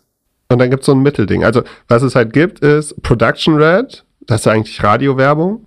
So, dann gibt es Host Red, das ist auch mit Agenturen schwierig und mit manchen Brands, weil es am Ende ist, sagt es, lies diesen Talk Text vor. Und dann das nächste, jetzt erfunden von uns, Host created. Also die, die Werbung wird von dem Host geschrieben und präsentiert. Und vielleicht äh, Sign-off bei Advertiser. Ich glaube, dass dann nochmal jemand drüber schaut, ist, glaube ich, nachvollziehbar. Ähm, aber ich würde auch sagen, dass das der, der Königsweg ist. Genau, aber das ist technisch nicht wirklich skalierbar. So, das kriegst du Longtail auf keinen Fall hin. Das ist auch sehr schwierig mit verschiedenen Stakeholdern zu machen, aber für einen Podcast klappt das.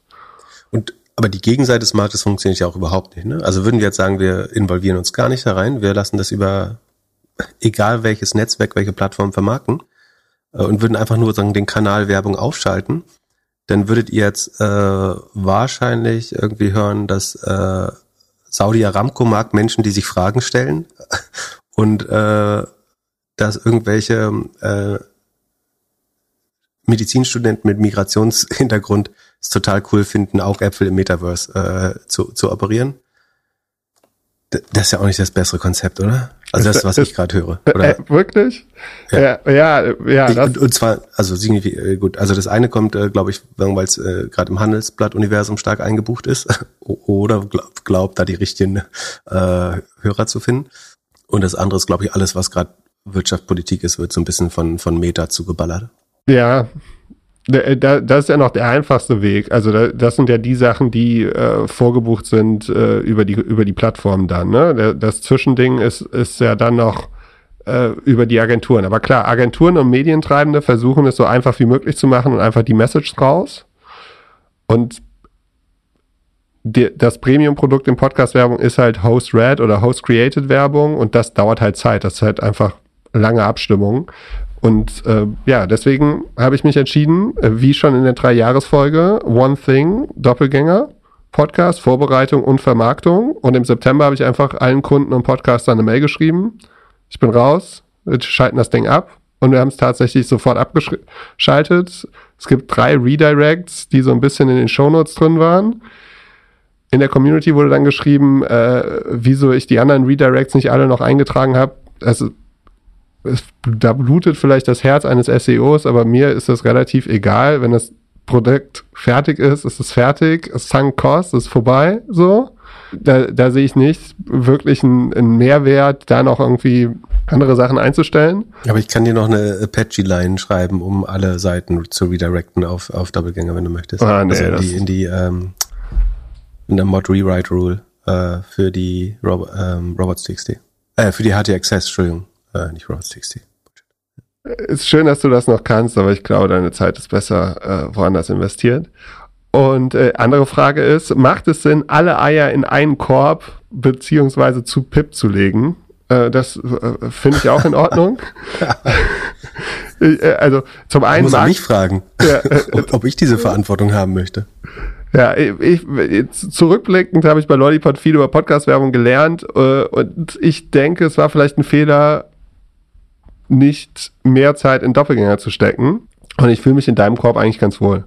Ich warte noch ein bisschen, bis, bis die äh, Au- Autoraten auch in Deutschland steigen. Äh, und dann, wenn du kurz vom Bankrott bist, ver verhandeln wir mal äh, die Shares nach.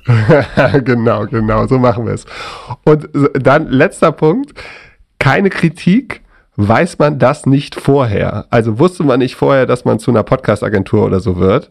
Ähm, das sind immer meine Lieblingsfragen, ob man das vorher nicht wusste. Ja, äh, hätte ich damals im Oktober vor zwei Jahren vernünftig zugehört und Longtail irgendwie äh, das länger durchdacht, vielleicht, aber ich weiß meistens nicht, was vorher passiert. So. Und gibt ja auch andere Sachen. So vom Produkt kann irgendwas nicht vorhersehbar sein, vom Team. Der Markt hat sich auch anders entwickelt, als ich es damals erwartet hätte. So Äh, ich würde sagen, das äh, ist immer schwer zu sagen, dass man das. Vorher hätte man alles wissen können. Also äh, ja, genau. Also im Nachhinein äh, ist es, glaube ich, nicht ganz fair, also die, die Frage zu stellen, es sei, man hat, hätte damals die Bedenken angemeldet. Äh, ich glaube, was man hätte machen können, äh, sozusagen als Good Practice für Startup-Gründung ist, du hättest natürlich mit zehn Werbetreibenden Interviews führen können und sagen, habt ihr einen Bedarf für dieses Produkt? Ich glaube, die Hypothese wäre sehr stark. Wir fänden es eigentlich cool, wenn, wenn Firmen direkt buchen und wir so aussuchen können, die wollen wir dir nicht. Und gleichzeitig stellen wir uns, wären wir, hätten wir ein kleines, mittelgroßes Unternehmen oder Startup, dann würden wir eigentlich sehr direkt Audiences über Podcasts äh, targeten wollen. Aber dass eine Firma, sagen wir wie Vodafone oder so, die wahrscheinlich einen äh, achtstelligen Betrag oder einen hohen, fünf, äh, hohen siebenstelligen Betrag in Podcast-Werbung ausgibt, dass die das anders denken und eher ein Portfolio und eine Zielgruppe, ähm, das hätte man dann vielleicht erfahren. So, dann hättest dir ein paar Jahre Arbeit sparen können. Ja. Ja, trinke ich kurz einen Schluck Tee und äh, wir gehen zur nächsten Frage.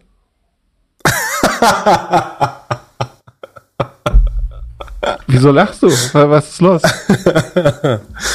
Das erzähle ich nicht, das kann ich dir nicht. Wie lange hast du daran gearbeitet? Äh, Die, die, die, die, Gorillas-Tasse, aus der ich hier getrunken habe, die habe ich mir extra für diesen Moment vor einem Jahr oder so gekauft. ich wollte sie eigentlich, Wir eigentlich brauchen, Video, wir brauchen einen Videopodcast. Ab, ab 2024 kommen wir live als Video. Ähm, Ja. Dann kann ich, ich äh, du, du kannst Slapstick-Humor machen und ich kann Charts zeigen. Ja, ich Nee, wollte, war lustig, fand ich ich, lustig. ich wollte die Ja, eigentlich bringen, wenn du, wenn du äh, das nächste Mal kommst mit deinem super krassen Mega-Investment. Ja, aber ich habe gedacht, für heute ist ja auch noch ganz gut. So, Jonathan, es tut mir leid, deine Frage schieben wir auf nächste Woche. Wirklich? Ja, das ist, äh, ist, ist zu Ja. viel. Äh, Ja, es, ist schon ku- kurz vor Mittag, Glückler möchte Feierabend haben. es, Ähm, es gibt Earnings, äh, passend zu den Earnings, äh, also nächste äh, oder nee, am Donnerstag äh, hat Apple Earnings und heute Morgen haben, hat Apple mich überrascht mit neuen MacBook Pros und iMacs. Und zwar haben die eine Scary Fast Show einfach gemacht. Die machen ja immer so schöne Präsentationen. Und vor Halloween haben sie einfach nochmal schnell rausgedroppt, dass jetzt äh, sie ganz viel mit ihrem M3-Chip machen und dass man jetzt im November schon neue MacBook Pros und iMacs mit dem superschnellen, äh, super guten Chip kaufen kann. Wir versuchen also nochmal die Q4-Zahlen von den Computern hochzuschrauben. Für alle, die den Computer am Anfang des Jahres gekauft haben, also MacBook Pro, um und gedacht haben, dieses Jahr gibt's auf jeden Fall keinen neuen, weil die Dinger eigentlich immer nur äh, Anfang des Jahres äh, released werden. Ja, die können sich jetzt ärgern. weil die Standardversion auf jeden Fall, ich meine, 400 Dollar günstiger ist. Die sind günstiger geworden? Ja, die sind sogar günstiger geworden. Auf jeden Fall das 14-Inch MacBook Pro, also der, der, das ähm, Starter Pack. Dann werden die Zahlen aber schlecht, glaube ich. Meinst du? Okay, also und der M3-Chip hat bestimmt eine neue Neural Engine, nehme ich an. Ist AI vorbereitet, oder nee, die sagen ja nicht AI, Machine Learning äh, enabled. Genau, also ganz, ganz viel wichtige Chip-Sachen äh, und äh, weniger, weniger Energie brauchen wir und alle Graphen sehen ganz toll aus. Ja, und wie passt das zu der Net Zero Strategie? Dass sagen jetzt noch schneller die Produktlinien gewechselt werden und äh, alte MacBooks aussortiert werden? Ja, kann man alles gut kompensieren wahrscheinlich. Äh, Jan aus dem Off schreibt gerade, äh, äh, hast du es gelesen? Nee. nee. Ähm, dass äh, die, die Präsentation komplett auf dem iPhone aufgenommen wurde das erste Mal. Äh, und das, es ging gar nicht um die Chips, sondern nur um die iPhone 15 Kamera oder iPhone 15 Kamera Pro äh, zu flexen quasi. ähm, und er schreibt dazu, und 150.000 Euro an äh, Lichtequipment hat man aber auch noch gebraucht. Äh, ja. ja, gute Kamera. Okay, also wir haben eine neue Chip-Generation äh, M3, M3 Pro und M3 Max. Ne? Äh, und die können natürlich äh, kleine Machine Learning-Modelle schon sehr gut äh, ausführen. Pipapo, leistungsfähiger, sparsamer, schneller. Ähm, und ihr braucht ein neues MacBook. Ähm, und ihr müsst, ihr solltet einen Job wechseln, damit ihr ein neues MacBook bekommt. Es handelt sich hierbei nicht um Anlageberatung. Man sollte aufgrund des Gehörten keine Kauf- und Verkaufsentscheidungen zu Aktien und anderen Wertpapieren treffen. Es besteht immer das Risiko eines Totalverlustes. Solltet ihr dennoch aufgrund der Informationen im Podcast handeln, handelt ihr stets auf eigenes Risiko und wir können unmöglich für etwaige Verluste haften. Alles könnt ihr auch nochmal unter doppelgänger.io slash Disclaimer nachlesen. Genau, dann kommen wir mal zu den Earnings. Ähm, und zwar fangen wir an mit Pinterest. Pinterest ist diese schöne Pin-Plattform, wo ihr euch eure Lieblingsgerichte, Lieblingskleider, Lieblings-Interior-Sachen, äh, äh, was auch immer äh, ihr pinnen wollt. Eigentlich ist auch so ein Web, eigentlich ist ein Web 2.0 Relikt, oder? Pinterest ist ja voll Web 2.0. Also du hast Tags, du hast Boards, äh, du äh, kommentierst äh, das Netz und äh, Pinterest. Ähm, äh, ich hatte tatsächlich, äh, wir hatten ja kurz vor äh, gestern vor, vorgestern drüber gesprochen. Ich habe tatsächlich äh, mir eine kleine kleine Optionsscheinwette äh, darauf gekauft, mit der ich ganz happy bin. Äh, was sind die 16 Prozent? Zwischenzeitlich waren es 16, ich glaube jetzt noch 14 Prozent äh, um. Konnte ich dich dazu inspirieren? Ja, lustigerweise habe ich an Pinterest nicht gedacht. Äh, ich sag gleich noch, woran ich gedacht habe, aber das kann natürlich dann in dem Fall wird es wahrscheinlich wieder schief gehen. Ja, das wäre auch traurig, wenn deine Wette besser funktioniert als meine. Also ich erkläre gleich, warum äh, die Wette. Aber ähm, Pinterest hat tatsächlich seinen Umsatz gesteigert um 11,5 Prozent. Ähm, das war im Vorquartal waren sie, also sie waren am Tiefspunkt Weihnachten letzten Jahres auf 3,6 Prozent Wachstum runter ähm, dann auf 4,8 hoch, 6,3 hoch und jetzt äh, sind sie aber bei 11,5 Prozent Wachstum und sagen deutliche Erholung im Werbemarkt äh, sieht man, während die Cost of Revenues, das haben wir vorhin besprochen, was das ist, nur um drei Prozent wachsen. Lustigerweise wachsen die seit exakt fünf Quartalen um genau 3,0 Prozent. Also wie genau kann man seinen Buchstaben gucken, ey? Ähm, ist fast ein bisschen verdächtig. Sekunde, oder ist das Hardcopy da? Ja, äh, genau. Äh, der Fehler war natürlich bei mir. Ähm, das war hart reinkopiert. Jetzt macht das äh, schon viel mehr Sinn. Äh, Sekunde. Gut, dass mir es aufgefallen ist. Wer könnte peinlich werden? Okay, tatsächlich ähm, schrumpfen die Cost of Revenues sogar äh, um sechs Prozent. Das heißt, äh, Sparmaßnahmen äh, greifen jetzt voll. Im Vorquartal hat man schon ein bisschen runtergeschraubt, in den Vorquartalen. Ähm, und jetzt hält man die Cost of Revenue bei ziemlich genau 170 Millionen oder 171 Millionen Dollar flat. Ähm, gegenüber dem Vorjahr ist das aber eine äh, Reduzierung um 6 Prozent, äh, während die Umsätze um 11 Prozent oder 11,5 Prozent steigen. Vollkommen klar, wenn die Cost of Revenue sinken und die Umsätze steigen, muss sich die Rohmarge erheblich verbessern. Die geht von 73,3 auf 77,6, also um 4,3 Prozentpunkte hoch. Ähm, das ist eine vernünftige, äh, das ist Nee, sie hatten schon mal bessere, aber es ist, geht jetzt äh, wieder stark in Richtung 80 Prozent, äh, also 78 gerundet gerade, ist eine sehr gute Rohmarge. Dann die operativen Ausgaben steigen auch nur mit viereinhalb Prozent. Und wie gesagt, Umsatz wächst ja mit 11,5. Das heißt, auch da verbessert sich nochmal durch den operativen Hebel das äh, Ergebnis. Und im Vorjahr hat man fast 70 Millionen Verlust gemacht. Jetzt ist man bei 5 Millionen Verlust, also quasi Break-Even. Und wie wir ja vorhin schon erklärt haben, ist es dann natürlich so, dass in diesen 5 Millionen Verlust vor allen Dingen Share-Based Compensation Mitarbeiterbeteiligung drin sind. In diesem Fall in Höhe von 170 Millionen. Das heißt, der operative Cashflow liegt sogar bei plus 350 Millionen. Äh, was ist da jetzt noch? Sekunde, da muss man kurz in die Präsentation äh, oder in die, äh, in die Cashflow-Rechnung schauen, was da jetzt drin ist, weil neben den ähm, Share-Based Compensation, weil der operative Cashflow ist ja Ach so, der ist kumuliert. Nee, Entschuldigung. Äh, der operative Cashflow ist tatsächlich im Quartal nur 108. Vorher war es bis zum neunten Monat des Jahres. Ähm, äh, in diesem Quartal sind es 100.000. Genau, dann, dann passt das, äh, 100 Millionen, dann passt das schon eher. Ähm, also man generiert Cash. Das adjustierte EBITDA hat sich angeblich um 140 Prozent gesteigert, aber das ist, wie gesagt, ähm, das kann man auch gut ignorieren. Von daher ähm, wundert mich nicht, dass sich die Zahlen, also sie haben ihre Sparstrategie greift sehr gut, sie wachsen trotzdem, was eben besonders spannend ist, dass eine Firma Geld spart, aber den Umsatz steigern kann. Ähm, und natürlich freut sich der Markt, weil er dann eine gewisse Trendumkehr sieht. Und, und äh, vor allen Dingen, was auch natürlich sexy ist, ist, dass die Anzahl der ähm, monatlich aktiven Nutzer Maus, da hat man einfach mal, äh, was ist 65 bis 82, 17 Millionen neue Maus hinzugefügt. Ähm, also steigt von 465 auf 482 ähm, oder gegenüber dem Vorjahr äh, um acht Prozent äh, die Anzahl der Nutzer. Das ist ganz ordentlich äh, für ein relativ reifes Produkt wie Pinterest. Äh, die Nutzer kommen vor allen Dingen aus Rest of the World und Europe, äh, USA, Kanada relativ stabil, äh, wächst aber auch noch minimal.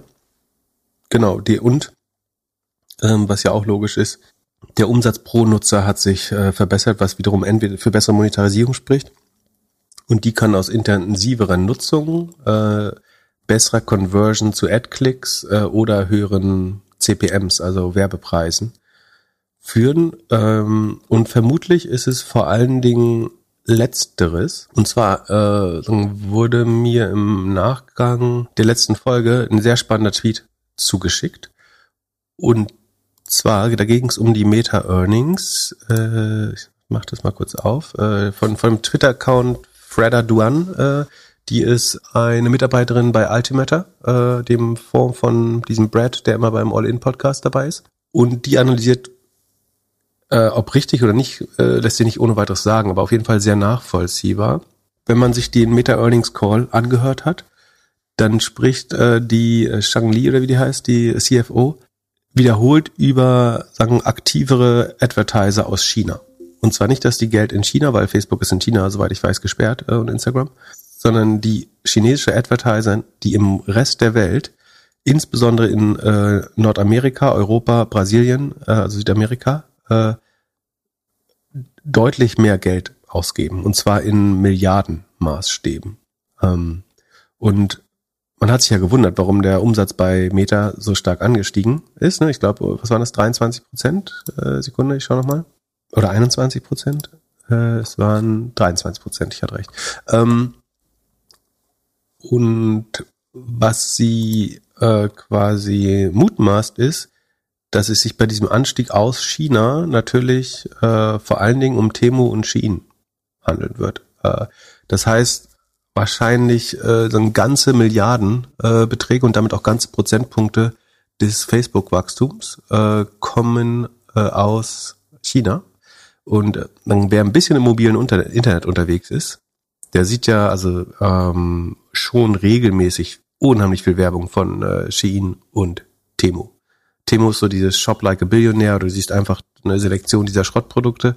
Äh, Shein äh, ein bisschen mehr so wie Zara oder And Other Stories inzwischen vom, vom Aussehen. Also versucht sich, glaube ich, hochwertiger zu platzieren, ist mein Gefühl.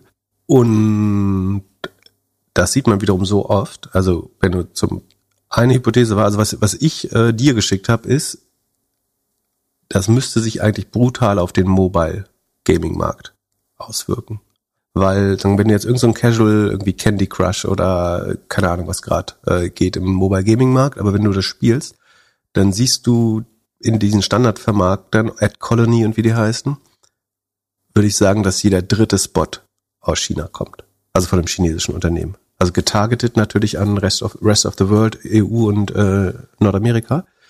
Ähm, aber du siehst, einer von drei Spots ist entweder Temo oder Shein. Äh, bei dem, also ich spiele jetzt nicht unheimlich viele Mobile Games, ne, aber es gibt so zwei, drei Sachen, wo, wo du Werbe unterbrochen wirst äh, bei Apps, die ich habe.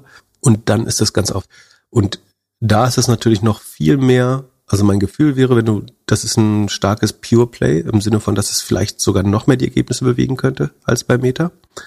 Äh, und ein Vorteil ist natürlich, du kannst natürlich sagen, hm, eine Milliarde extra Spend, ähm, macht das so viel aus. Ähm, aber der wichtige Effekt ist natürlich, dass es den Basis-CPM auch hebt. Äh, also dadurch, dass das Produkte sind oder Apps sind, die ja eine sehr breite Masse an Menschen anspricht erstmal. Ähm, zumindest im, im Erstkontakt. Äh, ich sage nicht, dass es für alle Demografien gleich gut funktioniert, aber erstmal möchte man, glaube ich, einen großen, äh, an, große Anteil von Menschen sozusagen mit dem Produkt konfrontieren. Ähm, das heißt, der, der Floor-CPM eigentlich, den Facebook oder Instagram hat, müsste eigentlich signifikant ansteigen. Äh, dadurch. Einfach weil es jemand gibt, der einfach bereit ist, Milliarden in den Markt zu pumpen und ab einem gewissen CPM wahrscheinlich äh, alles abnimmt. Ähm, oder sagen, es sei denn, es sind Nutzer, wo sie schon wissen, dass sie einfach nicht reagieren, dann wird es natürlich irgendwann ausgespielt, aber oder aus, ausgeblendet, aber und deswegen war mein erster Gedanke, so die Mobile-Vermarkter, die alle am 8. und 9. November reporten. Ähm, das könnte ein PubMatic sein, könnte ein äh, Digital Turbine vor allen Dingen sein. Äh, oder vielleicht sogar ein Trade Desk, äh, wobei bei Trade Desk das Volumen und der Fernsehmarkt und so weiter so groß ist, da bin ich mir nicht so, äh, sieht mir nicht aus wie als Pure Play. Für mich wäre das Spannendste tatsächlich Digital Turbine gewesen, weil die eigentlich auf einem absteigenden Ast gerade sind. Ähm, es wäre eine spannende Trendumkehr. Also wenn so viel Volumen tatsächlich da reingeht, könnte es dafür sorgen, dass es so eine Art Trendumkehr gibt bei äh, Digital Turbine. Deswegen habe ich überlegt, ähm, und dann meintest du, ob das Pinterest betroffen würde, weil die ja noch früher reporten. Äh, und eigentlich ist es natürlich logisch, dass die, das müsste ganz gut zur Pinterest-Audience äh, passen auch. Ähm, und ich würde vermuten, dass äh, auch bei Pinterest es eine Rolle gespielt hat, tatsächlich in den Ergebnissen. Ich glaube schon, dass der Werbemarkt insgesamt sich erholt, aber ich glaube auch, dass ähm, die die S&Ms oder sagen Sales und Marketing Spendings dieser äh, dieser chinesischen Plattform wahrscheinlich äh, 5 Milliarden im Jahr deutlich, also deutlich übertreffen, äh, vielleicht 10 Milliarden allein sind. Ähm, es geht natürlich fast purely in, in äh, Online-Ads und das landet dann zwangsläufig ein bisschen bei Google, vor allen Dingen bei Meta und ich hätte eben die Vermutung, dass es im Mobile-Ad-Ökosystem äh, landen könnte. Deswegen weiß ich noch nicht, aber vielleicht werde ich mit einem kleinen Betrag bei Digital Turbine schauen. Äh, die sind aber auf einem äh, sehr schlechten Trajectory gerade. Die Frage ist, ob das reicht, um sie auf eine bessere, deutlich bessere, äh, äh, auf einen besseren Pfad zu versetzen. Äh, bei Pinterest, wie gesagt, hat es ganz gut funktioniert. Ähm, und interessanterweise haben äh, Digital Turbine und PubMatic noch nicht mitreagiert. Äh, also entweder, wie gesagt, bin ich dumm, das kann gut sein. Äh, liegt ja reichlich oft falsch mitzuwetten ähm, oder der Markt hat es noch nicht konnektiert, äh, was unwahrscheinlich ist eigentlich, weil ähm, also diese, wir packen den Tweet in die Shownotes, äh, die hat es auf jeden Fall sehr gut aufgearbeitet. Ähm, ich glaube, es ist 100% nachvollziehbar, äh, also rein empirisch siehst du, wie viel Werbung die gerade äh, knallen äh, in mobile Kanäle und äh, App-Marketing. Und ich finde es auch valide zu glauben, dass es so viel ist, dass es ähm, da, natürlich sind das nicht allein die 23 Prozent Wachstum, die Meta gemacht hat, aber zwei, drei Prozent davon könnten durchaus, ähm, also sie vermutet hier, Temu Annual Ad Spend on Meta ist um die viereinhalb Milliarden, also es wäre eine Milliarde im Quartal, Temu anderthalb Milliarden, ah ja genau, äh, und Shein ungefähr zweieinhalb Milliarden, das heißt, es wären kumuliert sieben Milliarden im Jahr, also zwei Milliarden, äh, zwei 1,75 Milliarden im Quartal ähm, die allein aus China kommen könnten nach ihrer Rechnung. Und das kommt halt inkrementell, weil es größtenteils im Vorjahr noch nicht da war. Ähm, also Facebook hat vorher schon darüber berichtet, dass sie das steigen sehen, den Anteil. Ähm, aber das wird ja sehr stark ausgebaut äh, im Moment gerade. Genau. Wäre eine Hypothese. Also es gibt viele Sachen, die dagegen sprechen bei Digital Turbine. Das insgesamt sind die in so einer Konsolidierungsphase und müssen sich erstmal wieder einfangen. Ähm, bei Trade Desk weiß ich nicht, ob es genug Einfluss hat. Ich würde aber bei Trade Desk würde ich vermuten, dass die auch schon positiv reagiert haben. Können wir mal gucken. Äh, ja, haben sie nur leicht angezogen After Hours auch. Komisch. Criteo könnte. Hm, Criteo. Weiß nicht.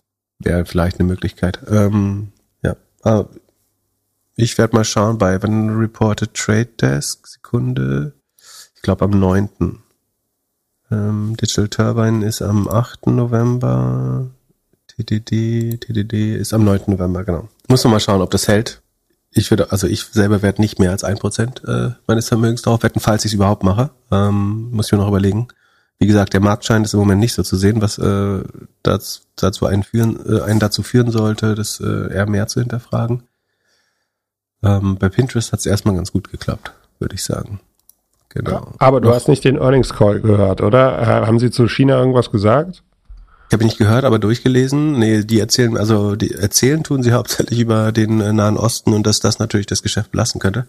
Also ich würde auf jeden Fall, also wenn, dann würde ich diese Aktie genau einen Tag halten, wahrscheinlich. Äh, weil es gerade so viele Risiken, also die Risiken gerade so hoch sind, ähm, dass äh, A gibt's bessere Investitionsmöglichkeiten, glaube ich, äh, als die Unternehmen, sondern wenn, dann würde ich wirklich nur auf diese Earnings-Überraschung spekulieren. Und wie gesagt, es ist letztlich eine Pferdewette. Ne? Also es kann, es kann schiefgehen, es kann sein, dass Digital Turbine sich weiter verschlechtert, noch tiefer in die roten Zahlen rutscht. Das ist eine Hypothese, wer, wer, also man sollte sich mindestens selber diesen Tweet durchlesen, schauen, ob man dem vertraut. Wie gesagt, diese Analystin kann schon falsch liegen. Ich kann falsch liegen und am Ende kann es auch sein, dass ausgerechnet die Unternehmen vielleicht nicht davon profitieren, äh, weil, naja, ich halt, ich glaube schon, ehrlich gesagt, dass sie davon profitieren. Aber muss man sehen. Ähm, nicht euer Haus drauf wetten. Genau, zehnmal Disclaimer durchhören, äh, fünfmal auf die Disclaimer-Seite gehen und äh, dann es trotzdem nicht machen. Ja. Und es kann sein, dass die Transaktionskosten allein das schon auffressen, je nachdem, wo man es kauft und so weiter. Ähm, Totalverlust, Hebelinstrumente sowieso nicht und so, ihr wisst das alles. Hast du noch ein Earnings für uns? Achso, genau, es hat äh, Arista Networks, äh, auch eine Aktie, die ich ganz gerne mag. Sekunde, wie haben die eigentlich performt dieses Jahr? Achso, nicht so gut, weil sie letztes Jahr relativ stabil geblieben sind, äh, glaube ich. Genau, sie haben dieses Jahr 45 Prozent gemacht, das ist natürlich gut. Aber äh, es ist vor allen Dingen gut, weil sie diesen, äh, den Fall nach unten kaum mitgemacht haben. Also wie es aussieht, sind sie nie mehr als 30 Prozent gefallen, äh, während andere Tech-Stocks natürlich viel mehr gefallen sind. Arista Networks macht das, was Cisco oder äh, Juniper macht, nur besser. Äh, gegründet von Andy äh, Bechtolzheim, dem Sun Microsystems Gründer. Ähm, der, glaube ich, eine der wenigen Menschen damit ist, die 200 Milliarden Company, äh, Sun Microsystems 100 Milliarden wert gewesen, das weiß ich nicht, aber auf jeden Fall Multimilliarden Companies gebaut haben. Das passiert ja auch nicht so oft. Ähm, Plus, dass sein erstes Google-Investment, äh, der hat ja sehr früh in Google investiert, 500.000, glaube ich, äh, die sollten allein auch mehr als eine Milliarde wert geworden sein, wenn er nicht zu früh verkauft hat. Ähm, wie auch immer. Also Arista baut das Plumbing für Data Center. Ähm, also die, die Switches, die Co Konnektoren mehr oder weniger zwischen äh, den äh, verschiedenen Server-Racks äh, und ja, Hardware-Anwendungen einfach gesagt, wenn, wenn mehr Datacenter gebaut werden, geht's äh, Arista Networks gut. Da kann man jetzt davon ausgehen, dass AI das ein bisschen treibt. Äh, man sieht auch sehr gut, dass sie langfristig, wenn man sich die Präsentation anschaut, haben schon ein paar Mal gesagt, stark Marktanteile gegen Cisco gewinnen ähm, äh, und eigentlich Juniper sowieso noch äh, unter Other läuft. Und sie sind gewachsen dieses Quartal. Wir haben letztes Mal gesagt, glaube ich, sie werden nicht mehr so. Sie haben äh, relativ konservativ geforecastet, wenn ich mich richtig erinnere ähm, haben sie gute Zahlen geliefert letztes Mal und dann sehr konservativ geforecastet und haben verloren. Äh, Sekunde, ich muss mal Q2 Earnings googeln. Also ich habe mir hier notiert Q2 Earnings plus 20 Prozent. Wirklich? Verwechsel ich das gerade? Wo hast du das denn notiert? Tja, wirst du bald äh, in einer Werbung unseres neuen Werbepartners hören. Aha. Okay, dann verwechsel ich Auf jeden Fall, ähm, also sie war mal zwischendurch bei 60 Prozent Wachstum, das war aber Sonderkonjunktur, äh, wahrscheinlich getrieben von den Metaverse-Ausgaben und dem, ja, es passt zeitlich sehr gut zu Metaverse-Ausgaben. Aber natürlich nicht nur Metaverse, alle, die Datacenter bauen und nicht alle, aber die meisten sind Kunden bei Arista. Genau, also es war Anfang des Jahres bei 62 Prozent des Wachstums auf 42 runter, jetzt noch 27, knapp über dem Vorquartal. Ähm, also kein großes Quartal auf Quartalwachstum mehr, aber gegen bei dem vorher noch 27 Prozent. Ähm, sie verdauen das aber ganz gut und wachsen jetzt wieder, denke ich mal, rein in die Zahlen. Ähm, Rohmarge liegt bei 80, also die Service-Rohmarge liegt bei 80 Prozent, die Hardware-Rohmarge oder Produkt-Rohmarge bei rund 60 Prozent. Hat sich auch äh, gerade beim Produkt nochmal leicht verbessert. Ähm, operative dadurch ist der ähm, Rohertrag ein bisschen mehr gestiegen noch als der Umsatz, mit äh, 33 Prozent nämlich. Äh, Kosten wachsen nur mit 16 Prozent, langsamer, äh, haben sogar ein bisschen gespart gegenüber dem Vorquartal. Ähm, gegenüber dem Vorjahr ist aber noch 16 Prozent mehr OPEX. Aber wie gesagt, Rohertrag wächst um 33, die Kosten der operativen Ausgaben nur um 16 Prozent, also öffnet sich auch da eine Schere zur operativen Marge. Und das operative Ergebnis ist von 417 auf 603 Millionen gestiegen und die operative Marge damit von 37 auf 40 Prozent hoch. Äh, 40 Prozent schon, äh, kannst eigentlich sagen, dass Arista ist das Apple der Data Center, wenn du so willst. Also 40 Prozent Rohmarge mit überwiegend Hardware äh, zu bauen. Es sind auch irgendwie Firewalls dabei, also alles Mögliche, was du im Data Center so brauchst. Äh, aber ähm, 40 Prozent ist schon eine ziemlich geile äh, Marge. Man muss bedenken, das ist ein sehr zyklisches Geschäft. Ne? Wenn jetzt alle Firmen ihre CapEx versuchen zu kontrollieren, also wenig in neue Data Center investieren, ähm, was sie angekündigt haben, aber ich glaube nicht durchziehen können, weil jetzt das AI-Thema so ein bisschen dazwischen grätscht äh, und sie dann doch äh, Kapazitäten ausbauen müssen. Und vor allen Dingen der, der Ausbau mit Nvidia-Karten eben sehr teuer ist ähm, oder mit und oder die Entwicklung eigener Chips äh, ebenfalls sehr teuer ist. Genau, äh, ein bisschen Zinseinnahmen haben sie noch, so kommen sie sogar auf äh, 42 Prozent oder 42,5 Prozent äh, Netto-Profitmarge, also Net, Net Income, wieso steht hier Net Loss? Äh, Sekunde, Net Income und dann ist das Profit Margin. Operativer Cashflow ist äh, barbarisch schon anderthalb Milliarden dieses Jahr. Also sie haben dieses Jahr 4,3 Milliarden Umsatz gemacht und schon anderthalb Milliarden positiven Cashflow bis zum dritten Quartal aufgestaut, wenn man so will. Äh, Im Quartal entspricht das ungefähr 700 Millionen Free Cashflow. Ähm, die Inventories, äh, gucken wir uns auch mal an. Wo habe ich die? Da. Die steigen, da muss man schon sagen, die stauen sich ein bisschen auf, die Inventories. Äh, deswegen ist es hier bestimmt auch angebracht, durchaus mal auf den Cashflow zu schauen. Die Inventories wachsen nämlich mit 72 Prozent, während der Umsatz ja nur mit äh, 27 wächst. Das heißt, es kommt hier so ein bisschen äh, zu einem Stau. Es könnte in Zukunft die Ergebnisse äh, irgendwann mal belasten. Wie gesagt, es ist ein zyklisches Geschäft. Wenn Unternehmen Geld sparen bei den CapEx, dann wird Arista zwangsläufig, also wenn die Tech-Konzerne Geld sparen, wird Arista mal ein bisschen weniger Geld machen. Ähm, andersrum, wenn jeder Data Center bauen muss, ähm, und die sind ja relativ langfristig geplant. Äh, also so viel man kann mal eins weniger bauen oder irgendein Projekt zurückfahren, aber so 100 Prozent greift die Zyklizität äh, auch nicht, glaube ich.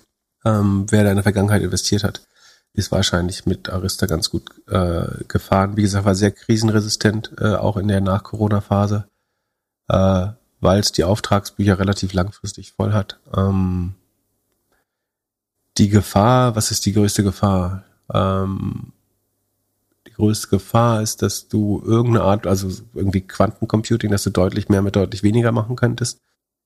Das ist aber noch ein bisschen raus, äh, dauert noch ein bisschen, glaube ich.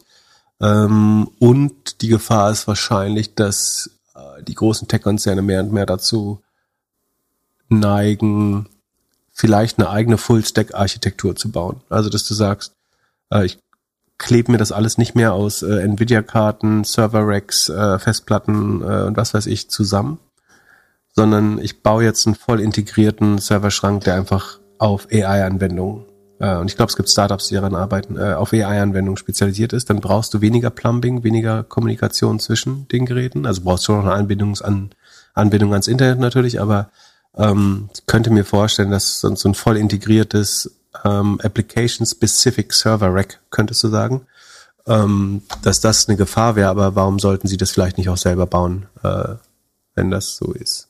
Ähm, ach so, weil sie die Server und die Platten nicht selber haben. Äh, aber die könnten sie natürlich einkaufen vielleicht. Weiß nicht. Eigentlich, eigentlich glaube ich, ist ein sehr gut aufgestelltes Unternehmen. Ist aber bestimmt auch entsprechend teuer. Ich guck mal kurz, Sekunde. Ähm, ich habe vor allem gute Nachrichten für dich äh, und deine Gedanken, deine Erinnerungen. Und zwar, was du erzählt hast mit verloren, weil der Ausblick nicht so gut war, war im Q1. Also im so. Mai. Da sind sie ein bisschen so. runtergegangen. Okay. Also doch nicht dement, äh, beruhigend. Ja, sie sind 50 Milliarden, äh, 54 Milliarden wert, beziehungsweise morgen sind sie dann äh, eher 60 Milliarden wert. Also weil die Aktie geht 10% hoch nach den Zahlen, die ja zugegebenermaßen gut sind. Zehnmal Umsatz ist für ein äh, Tech-Unternehmen dann eben äh, ganz, äh, für ein Hardware-Unternehmen natürlich äh, dann ganz spannend. Ähm, das ist mehr als Apple. KGV vor, vorwärts äh, vorwärts schauend, das KGV ist 25. Ähm, das ist auf dem Niveau von Apple. Ähm, was ist bei Apple eigentlich? Die operative Marge ist besser als bei Apple. Geil. Und vor allen Dingen wachsen sie äh, schneller. Ja. Also ich habe in meinem Spielportfolio, es ist glaube ich meine zweitgrößte Position, nicht im Hauptportfolio. Also es ist insgesamt nicht, nicht mal meine zehntgrößte, aber äh, ich muss so kurz gucken. Ich glaube, ich habe die so ein bisschen angespart mal wenn ich sie nicht verwettet habe, äh, verkauft habe, um auf irgendeinen Bullshit zu wetten. Nee, äh, ist noch da. Äh, da bin ich auch 42 Prozent im Plus. Also habe ich wahrscheinlich irgendwann so um den Jahresanfang gekauft. Eine der wenigen Positionen, die überhaupt im Plus ist. Genau. Und also, was haben wir gesagt? 50 Milliarden oder 60 Milliarden. Und der Cashflow wird vielleicht so zwei Milliarden sein. Ja, ist schon nicht ganz günstig, ne? Aber ich glaube, das, warum so teuer ist, ist halt auch die Berechen, also weil es scheinbar sehr berechenbar ist, dass du sagst, es ist ein Markt, also Sie gewinnen jedes Quartal Marktanteile. Ähm, es ist vollkommen klar, dass mehr Datacenter gebaut werden in der Zukunft. Ähm, sie sind bei der Technologie führend ähm, gegenüber Juniper und äh, Oracle. Die ist für, für DevOps äh, und Programmierer besser ansprechbar. Äh, die, die bevorzugen die Lösung. Also wenn man sowas mal günstig bekommt, wenn der Markt insgesamt einbricht, äh, dann würde ich mir sowas tatsächlich äh, kaufen. Aber oder einfach ansparen, wenn man möchte. Aber wie gesagt, jetzt sind sie auch erstmal nochmal verteuert. Äh, vielleicht findet man auch noch einen Moment, wo sie insgesamt, ich guck mal, wie, wie stark sie jetzt zuletzt runtergegangen sind. Also selbst in der letzten Krise haben sie keine 10 Prozent hier. Also sie waren mal bei 200, war der Höchststand, sie sind schon wieder bei 175 äh, und werden morgen wieder bei 193 sein, also fast beim Höchststand. Ja, gut geführtes Unternehmen und wie gesagt, krasse Leistung von Andy Bechtersheim. Sun Microsystem gebaut, dann Geld in Google und viele andere äh, Sachen investiert. Ähm, und äh, er ist nur noch Chief Development Officer, heißt es, glaube ich, ähm, bei, bei der Firma. Geleitet wird sie übrigens von einem äh, Female CMO. Das sollte erheblich die Performance von äh, weiblichen CEOs auch äh, beeinflussen. Äh, äh, Jayshri Ulal ähm, ist President und CEO ähm, und Andy Bechtersheim ist Chief Development Officer, genau. CFO auch weiblich. Sieht man. Gut. Gut geleitete Firma. Was hast du uns noch für News mitgebracht? Genau, damit sind wir eigentlich einigermaßen rum. Äh, ansonsten ist diese Woche bekannt geworden, dass äh, Google weitere zwei Milliarden, äh, also es wird sagen, im Fortschritt mit gewissen Milestones offenbar, äh, aber ich glaube erstmal 500 Millionen, aber insgesamt bis zu zwei Milliarden wird Google aller Voraussicht nach in Anthropic, ähm, das ist die, die Mutter von äh, Claude Deux, äh, dem, ja, einem anderen LLM, äh, einem alternativen LLM zu OpenAI. Ähm, wie gesagt, dieses Claude 2 wird von ähm, Anthropic äh, entwickelt. Google, obwohl sie natürlich äh, viele eigene AI-Anwendungen und eigene LLMs haben, hatten sie zuvor schon mal äh, 550 Millionen investiert und legen jetzt zwei oder bis zu zwei Milliarden, äh, zwei Milliarden äh, nach, sollten dann wahrscheinlich äh, vielleicht 20 Prozent äh, haben. Ich nehme mal an, die Bewertung wird so um die äh, 10, 20 Milliarden sein und versucht sich da so ein bisschen abzusichern. Und man hat ja auch äh, fairerweise, muss man ja sagen, ähm, man sieht ja bei Microsoft, wie schlau es sein kann, sich frühzeitig äh, in so ein Ökosystem einzukaufen oder ja, ein LLM-Ökosystem oder die LLM-Plattform. Und A, A sind zwei Milliarden jetzt für Google echt äh, noch irgendwie Kleingeld äh, wahrscheinlich. Ähm, und sollten sie das eventuell exklusiv auf in ihrer Cloud äh, laufen haben irgendwann und sollte das zum Beispiel auf irgendeine Art leistungsfähiger, zuverlässiger, besser Privacy, aus Privacy-Sicht interessanter sein, dann könnte sich das sehr schnell lohnen, wenn es die Google Cloud Plattform Ergebnisse verbessert. Äh, also ich würde da sozusagen vom strategischen Investment ausgehen natürlich und kein äh, Finanzinvestment, äh, was sie da machen. Wie müssen, müssen die das denn dann überhaupt machen? Ist da, wird das dann gesplittet? Je nachdem, wer wie viel Anteil der Firma hat, kriegt die ganzen Cloud-Umsätze zwischen Google und Amazon? Ja, das ist ein bisschen die Frage, weil Amazon, glaube ich, auch schon vier Milliarden reingepackt hat. Das heißt, wahrscheinlich wird keiner ein Vorkaufsrecht oder weiß nicht, ob es bei, beim Kauf eine Auktion geben würde. Ähm, ich glaube, beide möchten, möchten sich Zugriff sichern. Amazon mit vier Milliarden, Google mit zweieinhalb. Und äh, natürlich ist das auch die, also das kann natürlich auch die Fantasie für jedes weitere LLM sein. Ne? Ich, ich sage ja immer, dass die Mathematik aus VC sich, glaube ich, nicht so gut funktioniert für LLMs. Aber wenn du es schaffst, so ein der Finger an der Waage zu werden für so ein äh, AI-Wettrennen zwischen den großen Tech-Konzernen, dann kannst du sagen, mit einer halbwegs ordentlichen, also Tech-Basis wahrscheinlich schon sehr schnell in eine Milliardenregion kommen ähm, bei, bei, bei, äh, bei der Firmenbewertung. Und wenn du früh vielleicht auch ein paar Secondaries machst, kann sich das lohnen. Ähm, wir werden sehen. Und äh, ich glaube, das war's. Äh, auch schon wieder für diesen Mittwoch. Ach nee. Magst du noch in die Zukunft schauen? Irgendeine Earnings, die am Mittwoch oder am Donnerstag stattfinden? Äh, nee, ich predikte gar nichts. Ich kann mal schauen, was überhaupt kommt, damit wir wissen, worüber wir am Freitag reden. Sekunde, wo habe ich das denn? Hier.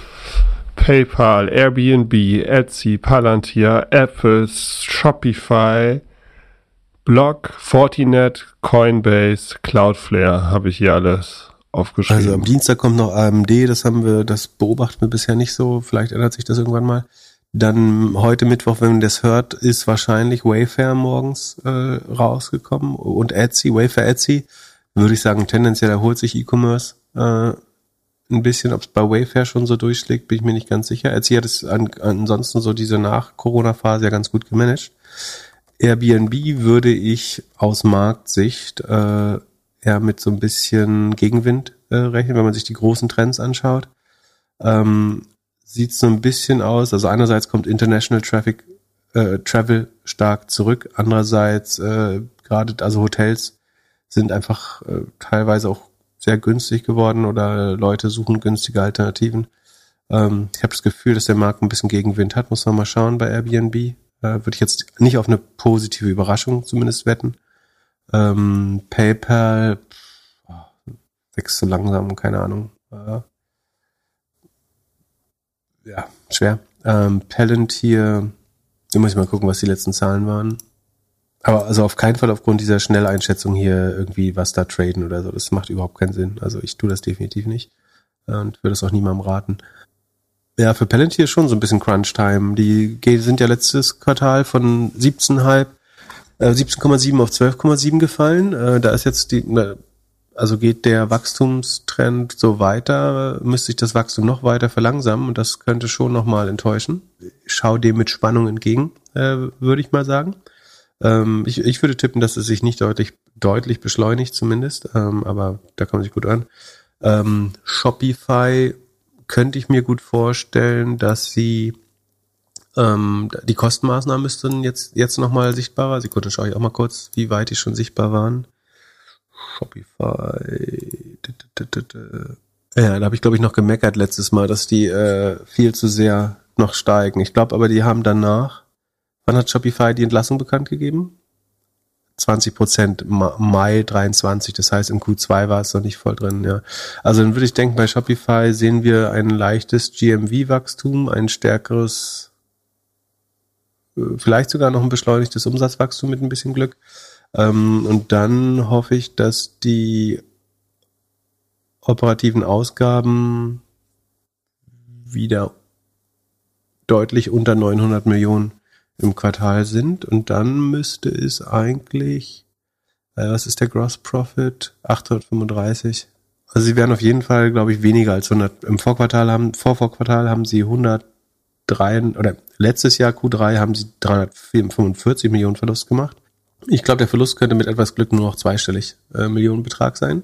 Ähm, das würde ihnen sicherlich gut tun. Also ich, da würde ich auf einen Turnaround hoffen. Ich glaube, dass die Kosten sinken. Sie haben relativ brutal auch zugeschlagen hat. Ich glaube 20, was heißt nicht brutal, aber äh, 20 Prozent, glaube ich, gehen lassen. Ähm, da könnten jetzt noch Restrukturierungsausgaben dazukommen. Äh, dann würde man das noch nicht so klar sehen, aber das äh, wird auf jeden Fall spannend, da freue ich mich drauf. Ähm, Shopify heißt. Dann haben wir Block. Wow, das ist immer so. Ja, Apple, Apple, glaube ich, wird kompliziert. Ähm, ich glaube, die Leute, äh, es, es fehlt Geld, es fehlt geile neue Produkte, Anreize. Ich habe das Gefühl, das iPhone 15 wird sich nicht gut verkaufen. Was ist dein äh, Gefühl im, im Bekanntenkreis unter äh, privilegierten weißen Hamburger Dudes? Habt ihr alle schon das 15 Max? Nee, die einzige Person, die ich kenne, die das hat, äh, hat heute uns eine Nachricht geschrieben, dass damit das Apple-Video gedreht wurde. ja, gut, aber Jan hat ja auch einiges zu kompensieren, wie wir wissen. So, ah, Cloudflare kommt Freitag, äh, Donnerstagabend noch. Äh, das ist natürlich schön. Dann haben wir das äh, in der Freitagsfolge drin. Coinbase. Coinbase müsste auch wieder ein bisschen angezogen haben, ne? Oder? Krypto-Dudes glauben doch wieder hier, dass äh, die, die äh, ETFs kommen oder ETPs ähm, und dann wieder was geht. Fortinet ansonsten, äh, Security, Hardware Security ähm, müsste, finde ich eigentlich auch eine ganz schöne Aktie, aber müssen wir sehen. Mal gucken. Bei Cloudflare ist halt wieder die Gefahr, so, dass die hohen Erwartungen. Cloudflare ist halt so teuer, dass sie alles richtig machen müssen und ist es einfach äh, dann dass, dass äh, Matthew Prince so auf Okta äh, rumgehackt hat. Äh, ich weiß nicht, ob du, ob du das machst, wenn es dir wirklich gut geht. Äh, dann bist du, glaube ich, gnädiger mit der Konkurrenz. Ähm, äh, Cloudflare könnte ich mir vorstellen, dass ein schweres Quartal wird. Aber mal sehen. Äh, ändert also Cloudflare und Block besitze ich. Äh, da wird sich nichts dran ändern. Äh, auf jeden Fall. Aber äh, haben auf jeden Fall ein paar schöne Themen. Ähm, ansonsten könnt ihr äh, sagen, die Agenda des nächsten Podcasts noch signifikant mit Hörerfragen äh, verändern natürlich, wenn ihr schlauer habt. Und ansonsten äh, seid lieb zueinander. Peace. Genau. Cashflow Statement setzen wir nochmal in die Show Notes. Äh, zu Lollipop habe ich auch was geschrieben, tue ich auch in die Show Notes. Und Happy Halloween bis Samstag. Ciao, ciao. Peace. Der Doppelgänger Tech Talk Podcast ist ein Projekt von Philipp Klöckner und Philipp Glöckler, recherchiert von uns und produziert von Jan aus dem Off. Weiter diskutieren kannst du in unserer Doppelgänger Discord Community. Fragen und Anfragen kannst du uns gerne per Mail an podcast.doppelgänger.io schicken. Unsere aktuellen Werbepartner findest du in unseren Show Notes. Vielen Dank für deine Zeit und bis Samstag.